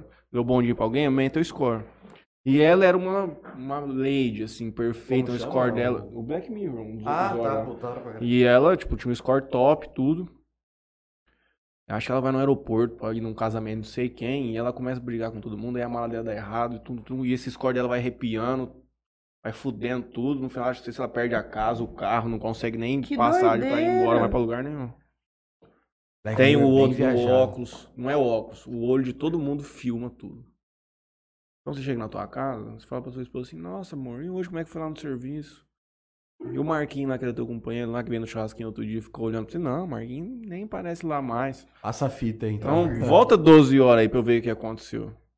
Ih, doideira, velho. Mas É, mas isso aí vai chegar, gente. E Você acha que esse- não, mas já, E já, mano. esse, esse filme, ele é. Você tá preocupado que a tua mulher pegar a senha do teu celular aí, já já ela vai, vai rebobinar teu olho aí, você vai ver o que que vai acontecer.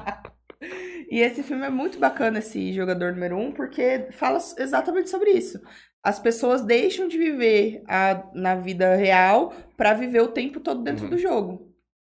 É, eu jogo um joguinho lá, mas é que é, aí, é, tipo, aí, bem aí fantasioso. você coloca, tipo assim, é um, é um óculos, aí tem, tipo assim, todos os apetrechos, né? Tipo assim, você pode comprar um traje que dentro do jogo, se a pessoa te tocar, você sente na, na, Uhum. na sua casa. E aí tem uma esteira que você fica andando lá. E aí é muito louco. E aí é uma coisa que a gente sabe que vai ter uma hora que vai, vai ser esse rolê. Vai chegar, Uhum, Sim. né? Como chama isso aí? Jogador número um? Jogador número um.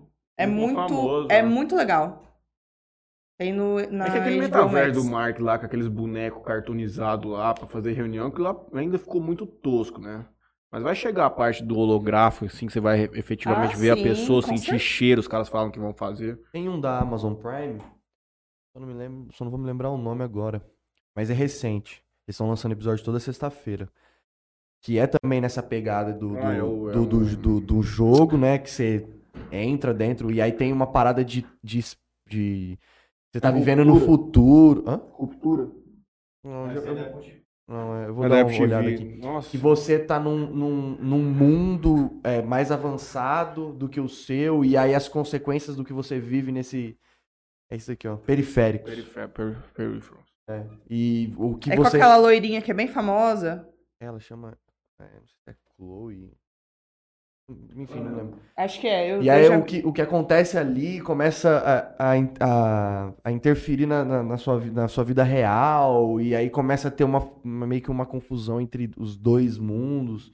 É bem legal e é bem isso aí. O cara coloca o óculos aqui, ele entra no Acabou. outro, na outra vida que ele tem. Não, isso Não, aí e vai é, ser é muito bacana. Aí esse, esse do jogador número um, as pessoas têm.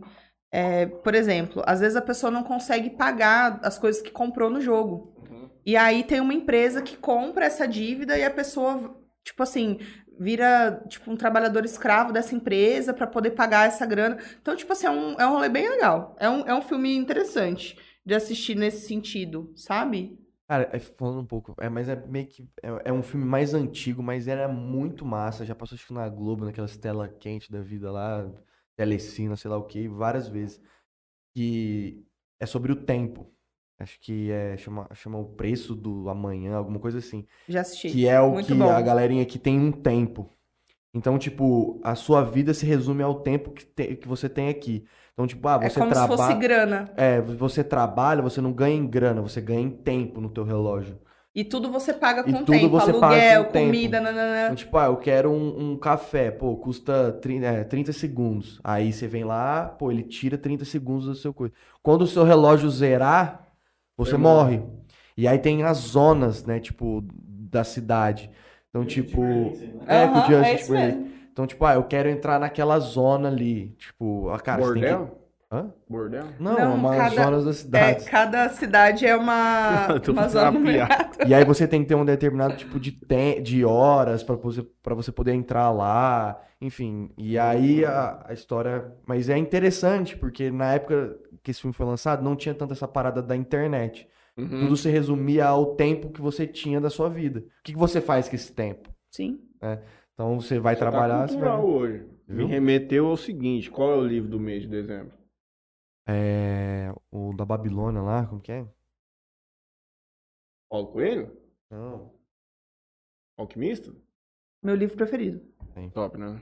Maravilhoso. Já li umas cinco vezes. Toda vez que eu quero É top. Top, top mesmo. pensar na vida, eu leio esse livro. O homem mais rico da Babilônia. Ah, é. Você tá na parte Tô na parte financeira financeira ainda. ainda. Recomenda um livro pra mim. Eu ia recomendar o Alquimista, mas você já. Já leu?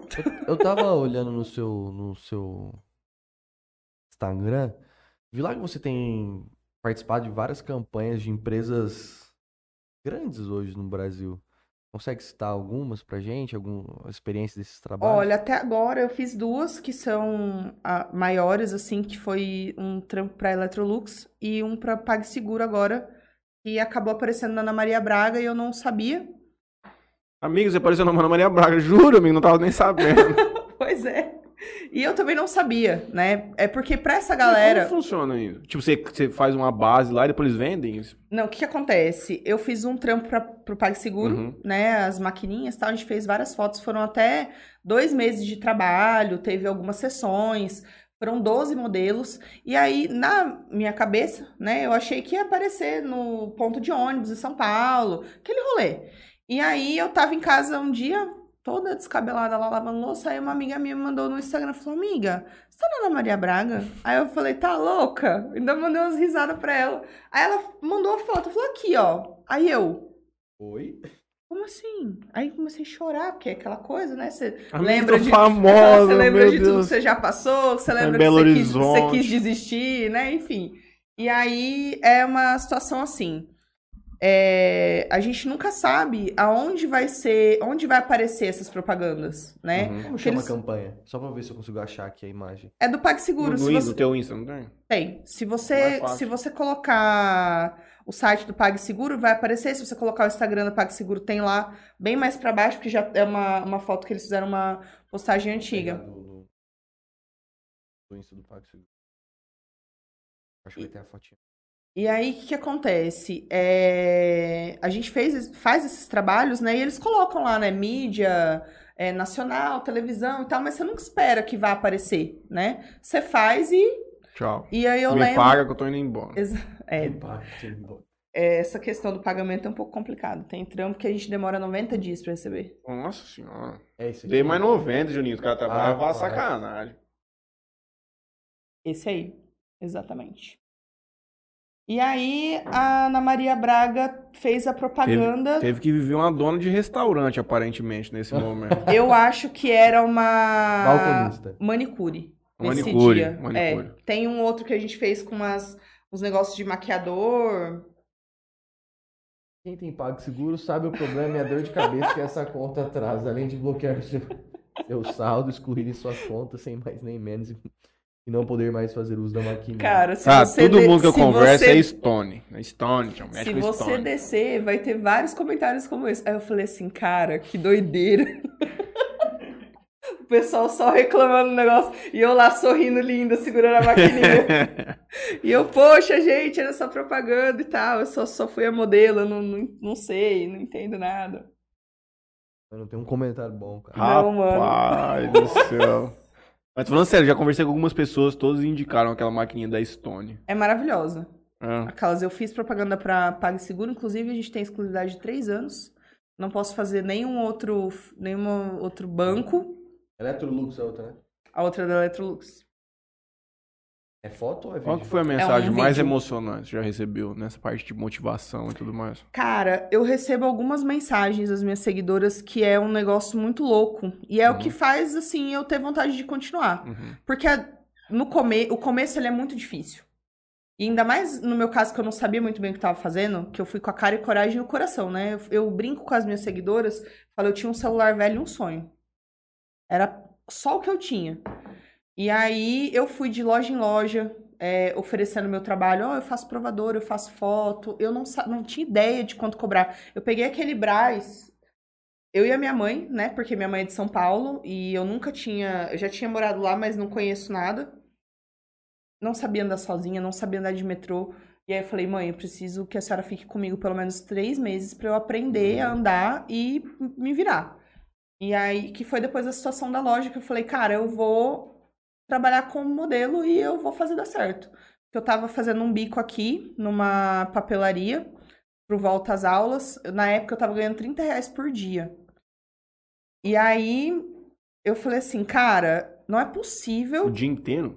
o dia inteiro. Das sete e meia às seis horas. Pô, que- vagabundo, Do que, né, que era a cara? campanha da Mas você Electrolux? sa- Só pra eu poder procurar. É aqui. de um forno. Tá, a, a Ah. da Electrolux é mais, um pouquinho mais antiguinha. Agosto, talvez? Então, Foi. bom, tô, tô num forno aqui, vamos É, ver se você vai vê. aparecer. Vê se tem um vídeo aí. E aí eu tava ganhando 30 reais por, me- por dia. E aí eu falei, cara, não é possível que se eu for pra São Paulo, me dá um jeito lá de trabalhar como modelo que eu não vou ganhar mais que isso. E aí falei pra minha mãe, ó, a gente vai, quando a gente voltar das férias, a gente, a gente foi pra praia com a família. Falei, a hora que a gente voltar, a gente vai ficar em São Paulo. Uhum. Eu não tinha um puto no bolso, tinha um celular velho mesmo, zoado. E aí eu peguei, imprimi um composite com algumas fotos, minhas medidas, telefone, e fui de loja em loja no Brás. Ó, sou modelo plus size, faço foto e tal, não sei o quê. Tem- tinha algumas lojas que jogava fora, tipo, na minha cara. Ah, valeu. Tinha umas, ah, a gente liga assim. Nunca ligaram. E teve uma moça que eu falo assim, que quando as coisas acontecem, mano, elas... é porque era pra acontecer. Ela falou, ah, como que é seu nome? Começou a conversar comigo, ela era gerente de uma loja lá de um shopping bem grande de atacado. E ela falou assim, ó, eu vou contratar você. É, toda terça-feira você vem aqui, você vai colocar as roupas para as pessoas que forem comprar, para as donas de loja verem como fica num corpo real. Pode ser? Aí eu, pode. Ela falou, vou te pagar 200 reais. Você vai trabalhar das 9 às 3 da tarde. Aí eu, por dentro, eu tava assim, meu Deus! ela vai me pagar 200 reais! E aí eu já comecei a fazer na minha cabeça, ó, se ela me pagar 200, a outra 200, eu duz- são 600 reais na semana. Eu ganhava 30 reais por dia, cara, olha aí. Aí já comecei, né? nossa mãe, que da hora. Amiga, eu tô rica, meu Deus, vem pra São. Paulo. E assim, eu basicamente eu tinha que andar pelo shopping com a roupa e convidando as pessoas a conhecer a loja. Uhum. Ó, essa roupa aqui é da loja tal, você vende plus size e tal, não sei o quê. E eu sempre fui muito comunicativa, então Uhum. pra mim não era um problema. Só que aí tinha dois anos que eu não usava salto. Aí eu falei, cara, aí vai me pegar. Aí no primeiro dia meu pé ficou todo acabado e eu, mas eu tava feliz, porque eu tava seguindo meu sonho e tava dando certo. E aí eu trabalhei nessa loja por três meses, consegui umas outras assim, uns freelances. Essa era ficou fixa. Só que a casa da minha avó é em Osasco. Uhum. E o rolê era no Brás. Então eu tinha que acordar quatro e meia da manhã para poder estar às nove no Brás. Então, assim, eu levantava, fazia todo o reboco, me arrumava e aí pegava o trem. Pra... Tinha vezes que eu tinha. Montava no Butantan, tro- trocava de linha. Tinha vezes que eu tinha que é, esperar o trem vir três, quatro vezes para eu conseguir chegar na porta. E você vai assim, ó. Se você Irmão, abaixa ou levanta trenzão, a primeiro mão, horário é pra poucos. você não consegue. E aí eu pensava assim, cara, eu tava tão feliz Mas não era a última estação, não, né? Você sabe o que o povo faz, né? O povo pega no caminho inverso, vai Pra lá pra poder ir primeira, sentado. pega lá, senta e vai pra, pra pra poder ir sentado.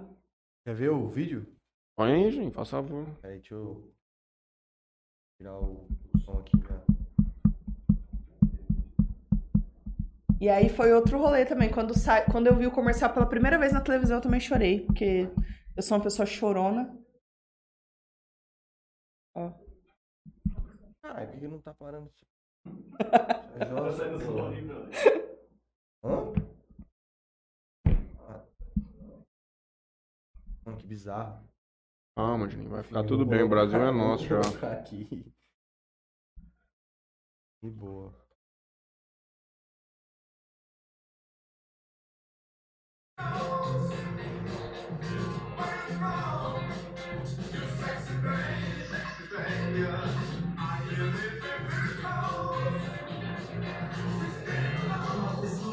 Olha lá, eu lá no cantinho.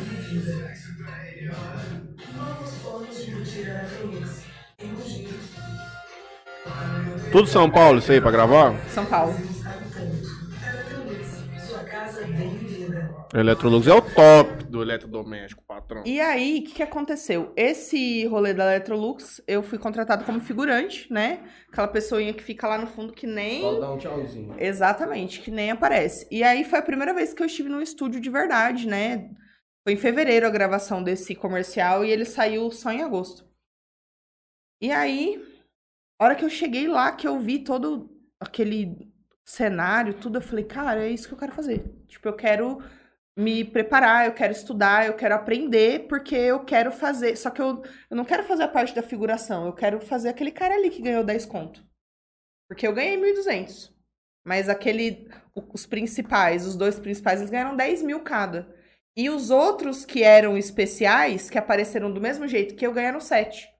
Mas aí o que acontece? Você fecha o contrato ali, ah, figuração, figuração. Chega lá, ele pode olhar pra sua cara e falar assim: Você, vou querer você de figuração especial. Que foi o que aconteceu comigo.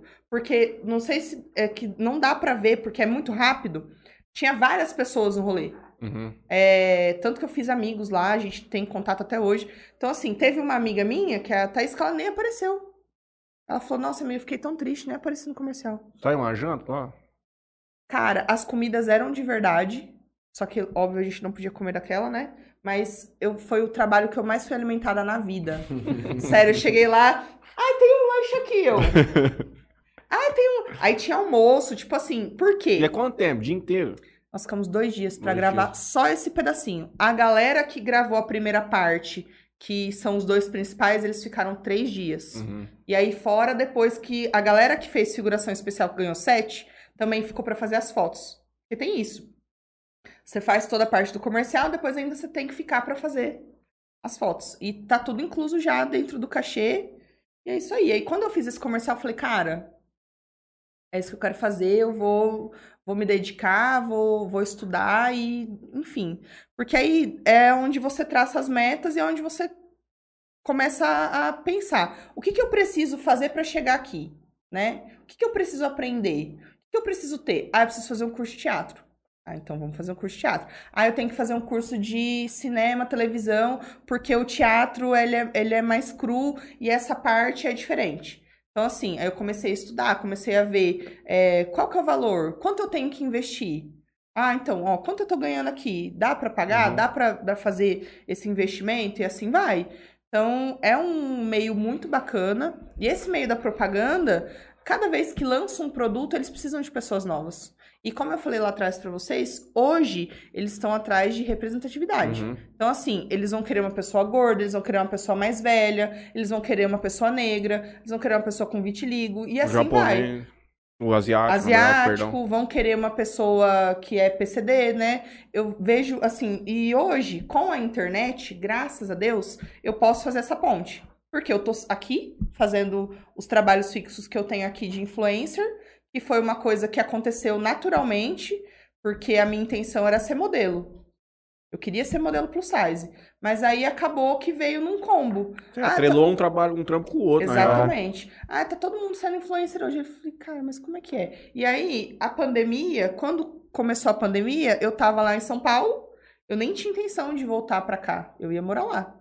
Conforme as coisas forem, fossem dando certo, eu ia ficar por lá e pronto. Só que aí começou a pandemia, a mulher da loja lá, que foi super bacana comigo, me dispensou. E aí ela falou, ó, não Por dá, enquanto. porque a gente vai ficar fechado 15 dias, não sei como vai ser. E eu voltei pra Jales, aí falei, cara, e agora? Eu larguei lá o meu, meu bico lá de 30 conto, agora eu não tenho nem Agora, de real. novo, meu Deus. Mas eu já Nossa, recomecei Eu tanto. falei, de novo, É só um detalhe, sem o que eu um real vou fazer. no bolso. E eu falei, não, mas eu não vou desistir. Porque na nossa cabeça, acho que na de todo mundo, era 15 dias, né? E eu falei, não, depois eu vou voltar. Tanto que eu vim pra Jales com uma mochila, tinha um macacão dentro, acho que umas três calcinhas. Todas as minhas roupas, todas as minhas coisas, meus sapatos ficaram em Osasco na casa da minha avó. Tudo. Eu só consegui buscar em agosto. Puta. E aí aqui eu fiquei usando, tipo, roupa da minha mãe, umas roupas que tinha. Eu falei, cara, eu vou me virar e vou fazer acontecer. E aí eu fui começando a estudar. Como que funciona esse rolê de influencer? Como que é? Ai, como que é o Instagram? Então, Quem assim, que tinha aqui em Jazz na época, que eram os grandes? eu acho. Naquela época tava começando, Tava- mais ou menos todo todo- mundo, né? Mas todo- quem que foi os pioneiros em Jales aí? Ó, eu acho que a Natália Garcia. Eu acredito que a, a Nath. A Tassiara, é, E aí, o que acontece? São, são nichos que são totalmente diferentes do meu. Uhum. Porque elas, elas fazem aquele rolê de maquiagem, né? De vlog, diário. Isso, é uma coisa diferente. E aí, quando eu comecei a trabalhar com a questão da autoestima, que aí até você me perguntou, ah, é, qual, é, qual a mensagem mais emocionante que você já recebeu? Eu recebo muitas mensagens, tipo assim, quando, principalmente quando chega essa época do ano. Que eu falo muito sobre a pessoa não deixar de ser quem ela é, de Uhum. aproveitar os processos. Ah, Tamiris, você é contra a dieta? Não, não sou. Eu acho que a pessoa ela tem que ser feliz com o que ela tem e não ficar se escondendo, tipo assim, porque eu já fiz muito isso. É, eu não vou nessa festa enquanto eu não ficar magra. Uhum. Aí eu não vou fazer essa viagem pra praia enquanto eu não emagrecer. Só que esse dia do- de você emagrecer, ele pode nunca chegar. E aí Mas você, você vai puxa- deixar de viver isso, né? Tipo, nesse, nesse período. Então eu recebo muita mensagem. Olha, eu não tinha coragem de usar um biquíni, hoje eu ponho por conta das suas postagens. Hoje eu consigo amar o meu corpo um pouco mais. Então, assim, isso é muito gratificante pra mim. Você puxa o lado de saúde junto? Sim. E aí é aquela velha questão. Eu falo muito sobre isso, eu falo muito sobre tudo. Tanto que eu tô fazendo uma, uma bateria de exames. Amanhã eu tenho médico, tenho gasto, porque eu tô com um problema de refluxo muito sério. Uhum. Minhas seguidoras sabem que eu compartilho com elas nos stories, né? O que, que dá pra fazer. Amigo, para de tomar água almoçando, é isso. É, mas o, eu acredito que o meu caso seja um pouco mais eu complicado. tô brincando. Entra aquela que- a questão da, da ansiedade que eu tenho e também é, não sei se por conta do peso já teve alguns médicos que disseram que o canal fica um pouquinho mais apertadinho e se aí o refluxo é onde acontece. Mas aí eu tenho uma, uma amiga que eu comecei a seguir ela por conta do Instagram, hoje a gente é amiga. Gente conheceu pessoalmente, ela é de Pereira Barreto, e ela é uma influencer de autoestima. E aí eu falando pra ela, né, sobre isso, ah, mas a gente tem que priorizar a saúde e tal, e ela me explicou, ela falou assim, você já parou pra pensar que a linha entre a saúde e a gordofobia é muito tênue? Aí eu assim pra ela, por quê? Por quê? Ela falou assim, porque as pessoas usam como desculpa a pessoa estar gorda pra atacar ela.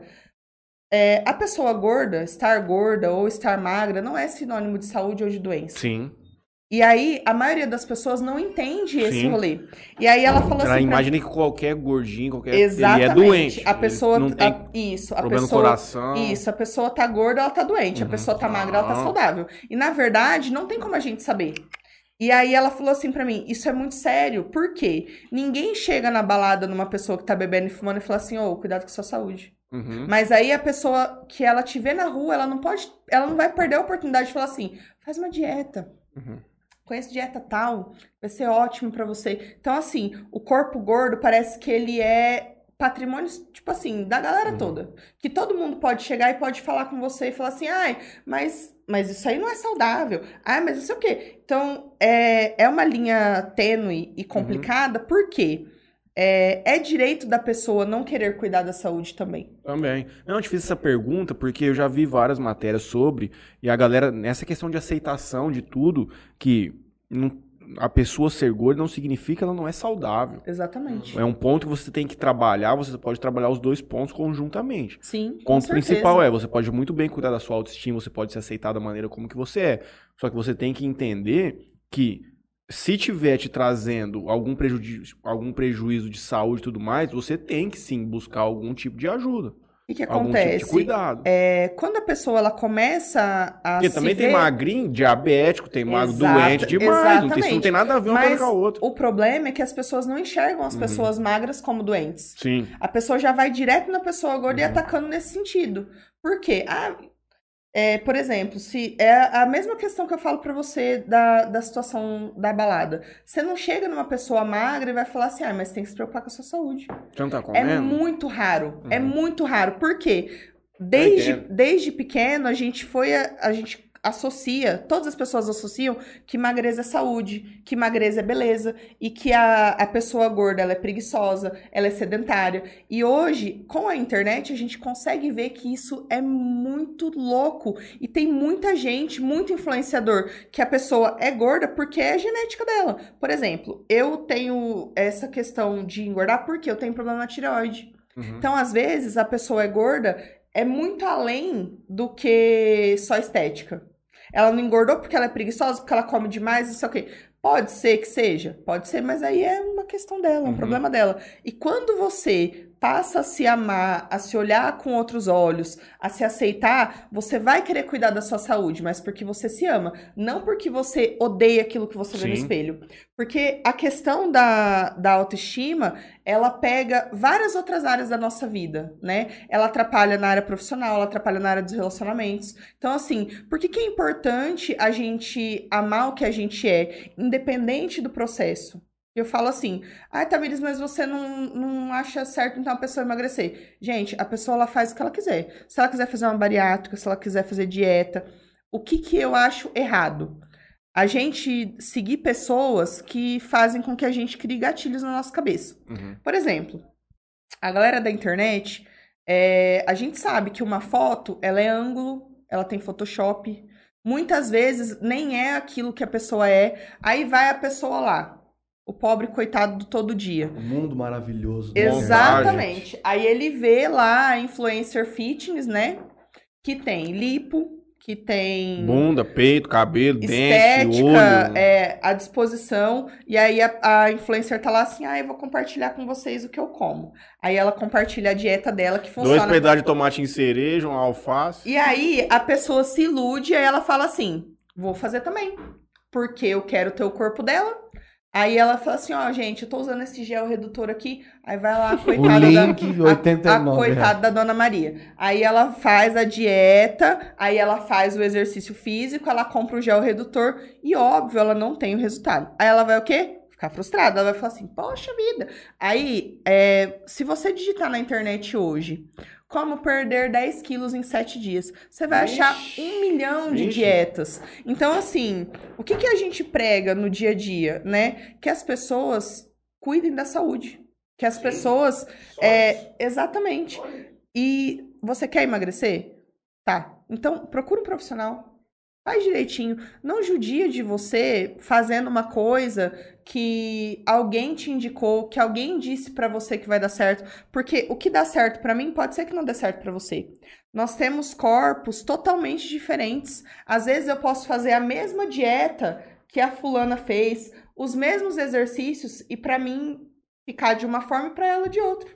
É por isso que existem profissionais pra isso. Exatamente. Então, assim, o que, que eu acho errado é a pessoa seguir certos tipos de influencer e ela ficar frustrada com a vida, com o corpo, ela ficar desejando ter uma coisa que não tem nada a ver com a vida dela. Aí ela pega lá a influencer que acorda cedo, aí ela vai pro massagista, depois ela vai pra academia, depois ela tem vai pra clínica de estética. Aí a pessoa acorda sete horas, aí tem filho pra cuidar, casa pra cuidar, é casada, tem as coisas de casa pra fazer, e aí ela fala assim: "Nossa, eu sou um fracasso mesmo. Eu não consigo fazer uma viagem, eu não consigo ir na academia Ah, todo a rede dia". social é destruidora de autoestima. Exatamente. É uma Você consumir do jeito que ela quer, meu irmão, você entra numa espiral de depressão, ansiedade. É uma bizarra. coisa super complicada. E eu falo sempre para as meninas que me acompanham: não tente fazer as coisas da noite pro dia. Uhum, Porque é um o, nosso, o nosso problema é esse. A gente quer imediatismo. Ah, eu quero emagrecer 10 quilos em 30 dias. Não. Não é assim que funciona. Você não demorou. É, você não engordou tudo que você, Você tá engordou em inteira. 30 dias. Exatamente. E fora que tudo é um conjunto. É o metabolismo que muda, é a alimentação da pessoa que, que Uma importa. boa noite de sono. Exatamente. Não São tomar cachaça, gente. Por favor, para de beber. Não, não para não, gente. É um- muito bom você beber ali socialmente bonitinho. eu brinco eu falo assim, que são vários fatores. É, é a pessoa, ah, você dorme bem? Igual ele falou. Ai, não, não durmo direito. Acabou. Como que você quer emagrecer? Ah, eu não como. Ah, você come bem? Não, não como. Então, assim, as pessoas, elas têm essa, essa visão de que a pessoa que é acima do peso, ela só come comida calórica, que ela não se exercita, que ela não cuida, que ela não, não, não vai no médico e tal. E eu tento trazer todos esses lados para as minhas, pras minhas seguidoras, porque eu passei por todas as fases. Eu passei pela fase da negação, quando eu morei lá em BH, que eu falei assim, não vou fazer dieta mais, não vou fazer exercício mais, nunca mais. Por quê? Eu só enxergava o exercício como forma de punição. Uhum. Pra mim, ai, enfiei o pé na jaca, comi igual uma doida no final de semana, agora eu sou obrigada a fazer tantas horas de exercício. Chegou uma época da minha vida que eu fazia exercício três vezes no dia. E eu comia, assim, uma folha de alface e um pedaço de carne. Desmaiava na rua, tomar remédio sem prescrição médica. Então, assim, se a gente for parar pra Foi pensar. bulímica? Não. Uhum, Nunca tive. Eu tive compulsão alimentar. uhum. Mas anorexia, bulimia eu não, não tive. Só que é, com- é complicado. São, são coisas assim que você para pra pensar. E por que, que a compulsão vem? Porque você se restringe tanto e o seu cérebro, ele não entende. Aí você fala assim, vou fazer dieta. Porque final de semana, aí segunda-feira, aí você acorda, você come um pedaço de queijo branco, toma um café preto. Aí quando dá 10 horas, você come duas castanhas. Aí quando chega na hora do almoço, você come um filé de, de peixe ou frango e uns legumezinhos. Quando chega à noite, o seu cérebro tá assim, pizza, hambúrguer, não sei o que, não sei o que. Pelo amor de Arroz. Deus, arroz, feijão, me dá comida. E aí você fica naquela assim, meu Deus. E aí, quando você não consegue seguir essa dieta, o que que você pensa? Eu sou um fracasso. Uhum. Eu não sirvo pra nada. E você não vai conseguir radicalmente do dia pra noite. Vai dar o, contra... o efeito nem, contrário. nem fazer uma dieta eu presto. Então, assim, eu sou contra fazer dieta restritiva, porque você não vai conseguir manter por muito tempo. Uhum. Primeiro que eu fiz uma dieta restritiva uma vez de 20 dias. A gente tinha um grupo que a gente se. Se, ah, todo mundo lá se animava, tal, vamos lá, é, influ- é, como fala? Gente, sumiu a palavra? Incentivava. Uhum. A galera se incentivava e tal. Então, assim, a gente fez 20 dias sem carboidratos. Só proteína e legumes. Deus me livre. Durante o dia, eu tinha um sono absurdo. Uhum. Eu ficava assim, ó. A minha barriga ficou assim, incrível depois dos 20 dias. Só que eu acho que tem coisas que não vale a pena. Tem aquela dieta, né, que em inglês é if you fit your macros. Se a gente tem da nossa metabólica basal, tipo, você tem que comer tantas calorias, você vai manter o peso, passar, você engorda, de menos você Uhum. perde. E tem uma teoria dentro dessa dieta, você tem que comer, tipo, 30% de gordura, 40% de não sei o que e tal, tal, tal. E aí os caras falam, meu irmão, você quer comer sorvete? Pode comer. Você quer comer arroz e feijão? Você pode comer. Você quer comer só alface? Pode comer. Tem uma dieta que fala, você pode comer tudo que você quiser. Desde que você entenda qual que é o consumo calórico disso aí, você pode viver tranquilamente. É a quantidade. A Uhum. verdade, a verdade verdadeira de tudo é Não beber. reeducação alimentar. É. É você entender o seu corpo, você comer mais saudável, você desembalar menos e descascar mais. Porque hoje a gente come muita coisa industrializada. Uhum. Então, assim, são vários, são vários fatores. É, o, no ano que vem agora eu tenho metas para. Eu já comecei a falar sobre exercício físico, é, porque eu quero que as pessoas enxerguem isso como uma coisa saudável, não como forma de punição. Sim. Porque o exercício, ele faz bem em inúmeras O partes. principal pra mim é a longevidade. Sim. Porque às vezes você che- vai chegar com 50 anos, você vai conseguir amarrar o seu tênis. Sim. E aí, né? E fora toda a questão não só de autonomia, mas o tanto de hormônio bom que libera. Então, assim, faz bem pra mente, faz bem pro corpo. É isso que a, que a gente tem que mostrar pras pessoas. Ai, corpo de verão. Ai, quantas vezes a gente já não escutou? Ai, o corpo de verão se constrói vai no na inverno. academia a partir de novembro pra você ver. Então, assim. Novembro até o carnaval, o trem pega fogo. E é complicado porque os profissionais dessa área, eles não estão preparados para receber pessoas gordas. Uhum. Porque às vezes a pessoa chega lá envergonhada porque ela não tá, não tá Academia é no um ambiente, ambiente dela. muito Exata- exclui demais. Exatamente, né? exclui totalmente. Então, assim, agora que a galera tá começando a fazer roupa fitness pra pessoa gorda. Uhum. Antes não tinha nem isso. Aí a pessoa ia malhar com, sei lá, uma calça jeans Camisetão. uma camiseta. Então, assim, agora que tá. As pessoas estão tentando se adequar a isso. Por quê? A maioria das pessoas está entendendo que a- o exercício, ele é para você ser uma pessoa saudável. Não é para você só como intuito emagrecer. É claro que tem pessoas que querem isso e tá tudo certo, cada um tem que querer o que acha que é importante na sua vida, mas eu falo que essa galera que é gorda, ela já se sente excluída de, em inúmeras maneiras. Então, assim, ela vai procurar uma atividade física para poder melhorar, porque eu falo que o peso, a perca de peso é consequência. Sim. Com o tempo, você vai ali. É uma consequência. Então, assim, se a gente tirar da cabeça das pessoas que tem que ser essa coisa desesperada, que você tem que começar a academia você vai perder 10 quilos já no primeiro mês, ah, é porque você tem que fazer uma dieta restritiva, senão não dá certo. Não é isso. Quantas vezes a gente começa uma coisa e é muito difícil você desiste? Então, assim, é, eu estou tentando, estou fazendo alguns tipos de exercícios para ver onde eu me adequo mais fácil. Fiz pilates, agora estou fazendo yoga, que é uma coisa que eu gosto muito, tinha parado por conta da pandemia e a gente está voltando aos poucos. Quero começar a fazer musculação, apesar de ser uma coisa que eu não gosto. Uhum. Mas é o que eu falo, com a, converso muito com a minha psicóloga sobre isso. Não é tudo que a gente pode fazer que a gente ama. Tem coisas que a gente precisa fazer porque precisam A ser feitas. musculação é o mais importante de tudo. Articulações, alongamento de músculo, tudo, tudo. O pessoal fala muito. Para longevidade, para joelho, para coluna, tudo. Muita gente não gosta realmente da academia, porque entende aquilo como uma coisa muito monótona, muito chata. O ambiente da academia vem essa pegada. Tá Exatamente. todo mundo fit lá, gostosinho, E aí, às vezes, a pessoa chega lá querendo, é, ah, eu quero ter uma vida mais saudável.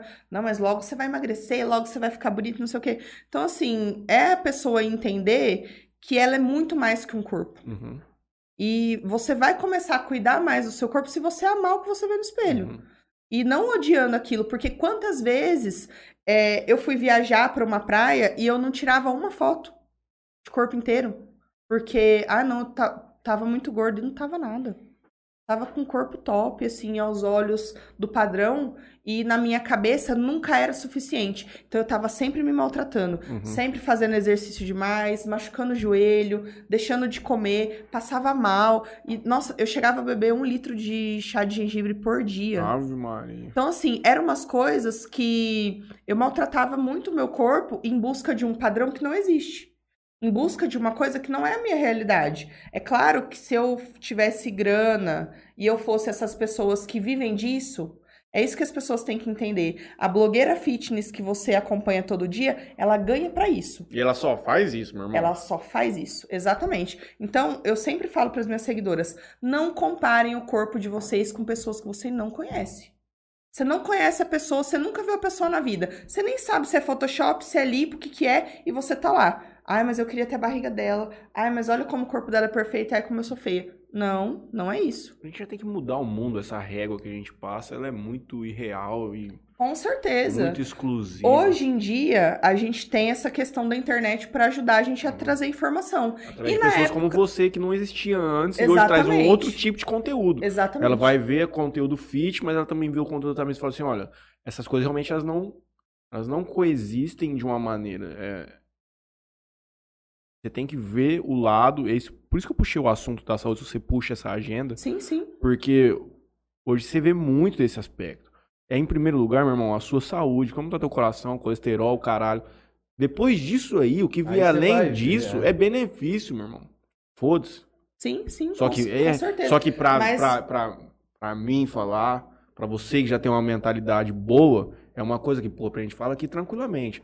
Mas pra pessoa que ainda não conseguiu quebrar essa barreira, é uma dificuldade absurda. Na verdade, é a maior dificuldade da vida dele. Com certeza. Se a gente for parar pra pensar, isso é tudo muito novo, Uhum. né? É agora que a galera tá começando a abordar esse assunto. Porque eu fico pensando assim, ó, na época que eu era adolescente, tinha televisão e revista, apenas.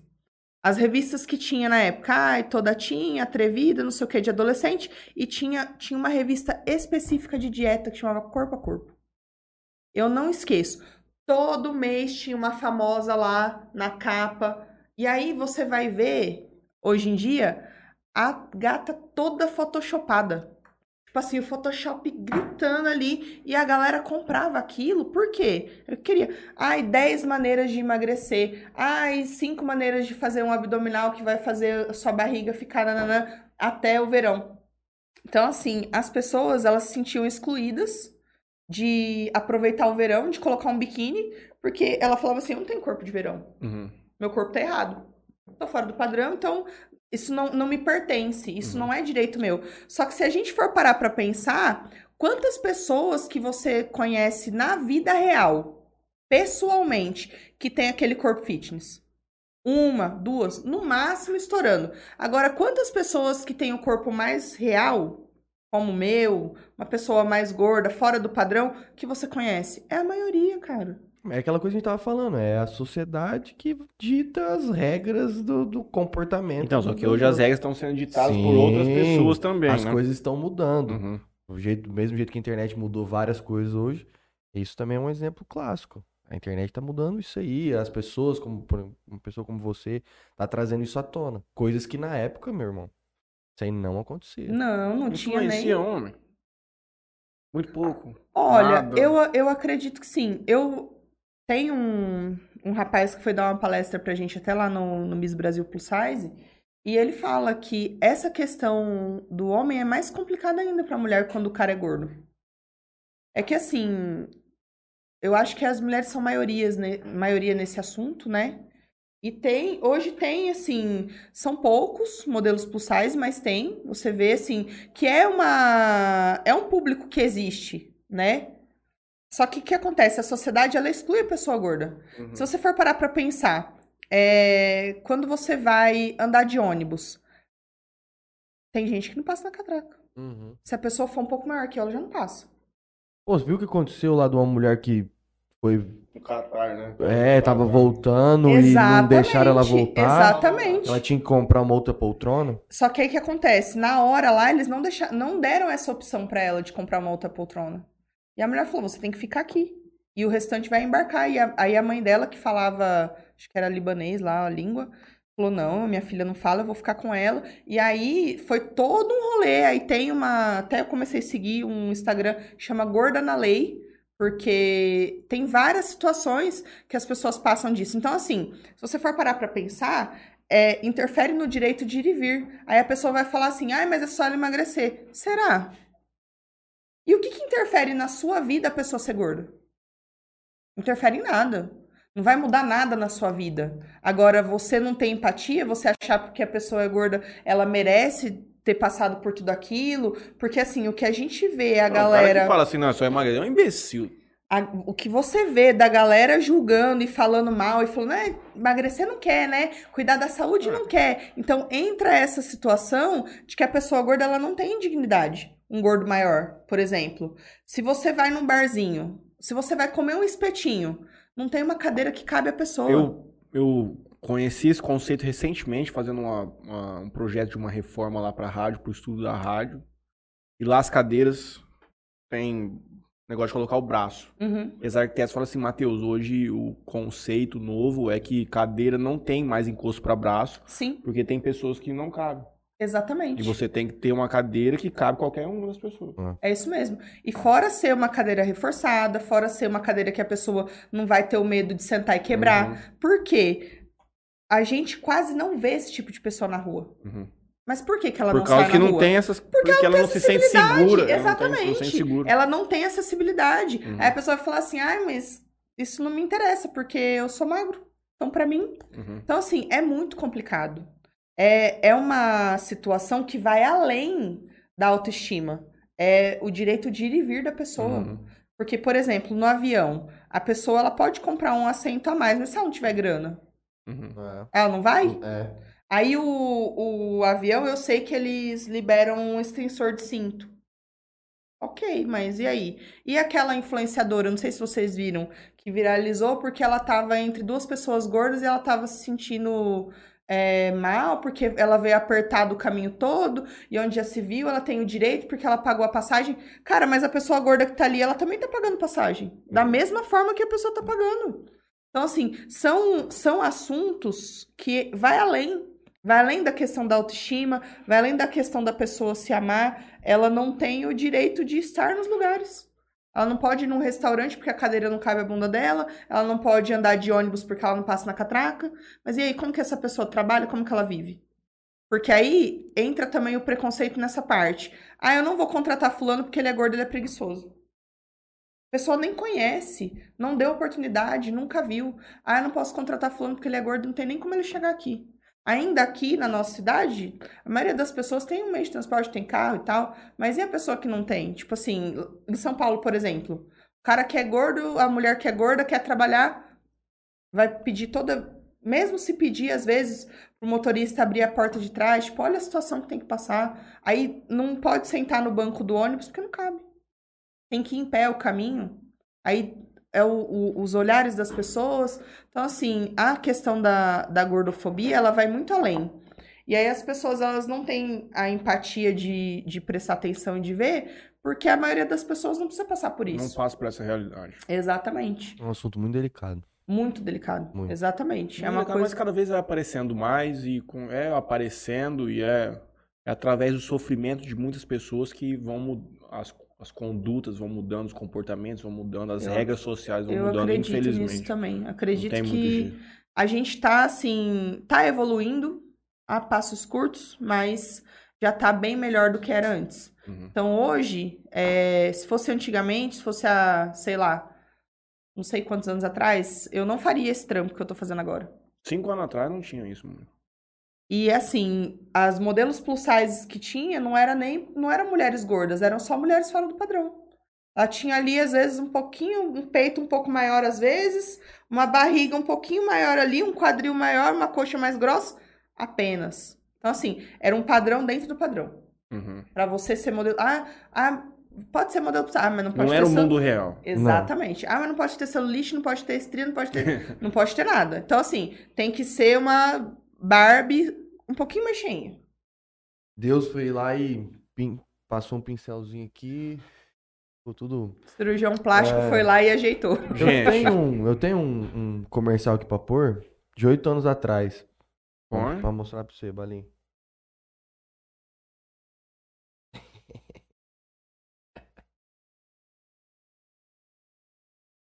Figurante. Olha lá ele lá. Olha ele lá, olha ele lá, prestando atenção. Olha ele, seu almoço. Quanto tempo vocês demoraram pra gravar esse comercial? Um dia. Olha o Juninho chegou firme ali no rapaz, moço. Olha ali, ó. E aí? Eu não sei nem ler, moço. O que, que você tá lendo aí?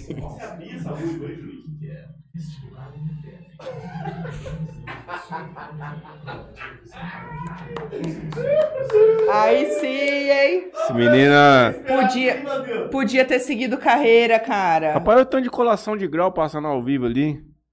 É mole, cara. Oito anos atrás. Um dia, gravou tudo em um dia.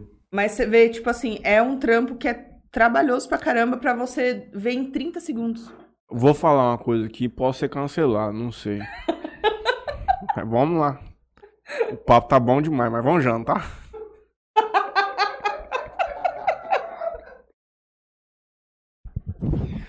Você tá falando de comida pra mim? Mas olha só. Você faz, você tem público de lanche? De lanche não mais. Qual o melhor lanche da cidade? Cara, olha. Eu falo sem, envie- sem enviesar, minha amiga dona do, do container. Já comi todos os lanches. Pra mim, hoje o lanche do Califas Burger tá espetacular. Eu amo o lanche deles. É sensacional. Amo o lanche do Carlão também. Também porque... Aí a gente tá entrando em outra categoria. É. Categoria lanche raiz. Lanche Olha, raiz hoje era- pra mim tem era- nome. Alice Lanche na frente do IEP. Eu era, Nossa, ali é bom, eu era criança, eu devia ter, sei lá, uns sete anos. A gente ia pra praça e aí a gente pedia. Um, nós somos em três irmãos. A gente pedia um cachorro quente pra cada um Uhum. do Carlão. E aí eu ficava na chapa assim, ó. Até o lanche Fica sair. pronto. Esse é o meu? Esse é o assim, ó. Com a carinha assim, ó. Então, eu falo, quando a gente. Eu venho de São Paulo, igual, tem um amigo meu que. Cria uma faz lembrança afetiva. Memória afetiva. memória afetiva. Eu tenho um amigo que mora no Paraguai, que faz medicina lá. Quando ele chega, tem, Primeira coisa. tem que comer carlão. Babalu também. Tem uma amiga Minha minha de São Paulo, a Dani, que tá vindo agora final de semana, que vai vir passar Natal e Ano Novo aqui com a galera dela. Tem que passar no Carlão. Meu irmão vem de Americana. Se ele não comer um lanche do Carlão antes de ir embora, meu Deus do Como é céu. que a maionese do Carlão é um trem diferenciado. Ah, né? é um negócio da hora, Não, ali né? tem toda uma mística que Tem, envolve ali. tem, São muitos tem, anos tem, ali que É construiu aí. essa marca, uma das Mas, marcas ó, mais fortes do mundo. O, o lanche do Gerard, eles fazem um lanche no Pão Sírio que é... Todos, tudo que eles fazem é muito bom. Uhum. Eu não posso... Não tem uma, um lanche que eu vou falar pra você assim, ah, come esse que não é... Esse aqui é menos bom. Não, é, É muito top bom mesmo. mesmo. O lanche Eles deles é sensacional. Eu vou ler um pouco aqui dos, do- das, dos boas noites aqui do, do YouTube. aqui, Perfeitamente. antes da gente encerrar. Renan Vinícius Oliveira, Maria de Lourdes Kiuk, Valdirene Andrade, Jéssica Félix, Simone Saldanha, professor Alan Rodrigues. Todos mandaram boa noite. Boa noite, Boa Deus noite, abençoe. galera. Tá Bobino veio falando de futebol. Falando de Orkut, que o Orkut vai res- ressurgir. Isso aí é tudo. Teoria da conspiração, É. será, minha gente? Falou um monte de coisa aqui. Mas essa me- mensagens da, da galera. Jéssica Félix, você conhece? Sim, minha amiga. amiga. querida, ela faz bolsas de crochê maravilhosas. Ateliê Trance. Quem quiser conhecer o trampo dela é maravilhoso. Entrem lá. Então, vamos encerrar aqui. Queria te agradecer. Topou rapidão vir, já já mandei, mandei mensagem num dia, respondeu, vamos vir, vamos, semana que vem? Pode ser. Tem que ser assim, porque se a bora. gente faz um- um- uma programação muito longa, acaba não dando certo. Porque os meus trabalhos são muito rápidos. Tipo assim, eu faço um teste, às vezes eu tenho que ir pra São Paulo amanhã. Tipo, Uhum. ah, amanhã tenho que estar Como lá. que é um teste? Distância. Cara, hoje eles mandam tudo no celular, né? Uhum. Tem grupos de WhatsApp, tem grupo no Facebook. Aí e- você grava, você filma e manda. Isso, aí tem alguns testes que são específicos e tem teste que você pode mandar só o seu vídeo de apresentação que tá pronto e tá tudo certo. Mas eles mandam lá, tipo assim, as especifica- especificações. Tipo, o que que precisa, né? Ah, eu quero uma... uma, é, pode ser de qualquer corpo. Ah, eu quero uma modelo plus. Ah, eu quero idade tal. Ah, eu quero cabelo castanho. Então, assim, quando tem o seu perfil, a galera já manda, ó, entrou um teste aqui com o seu perfil. Você tá disponível nessa data? Uhum. E geralmente é tudo muito em cima. Tipo assim, eu já cheguei. Eu fiz um teste. Eu nem contei isso para as minhas seguidoras ainda, eu preciso contar para elas. Eu fiz um teste pro Fashion Week no mês passado. E foi assim: eu tava em casa, aí era 5 e meia da tarde e a minha booker mandou: Ó, eu coloquei você no teste do Fashion Week. O teste presencial é amanhã, 3 horas da tarde.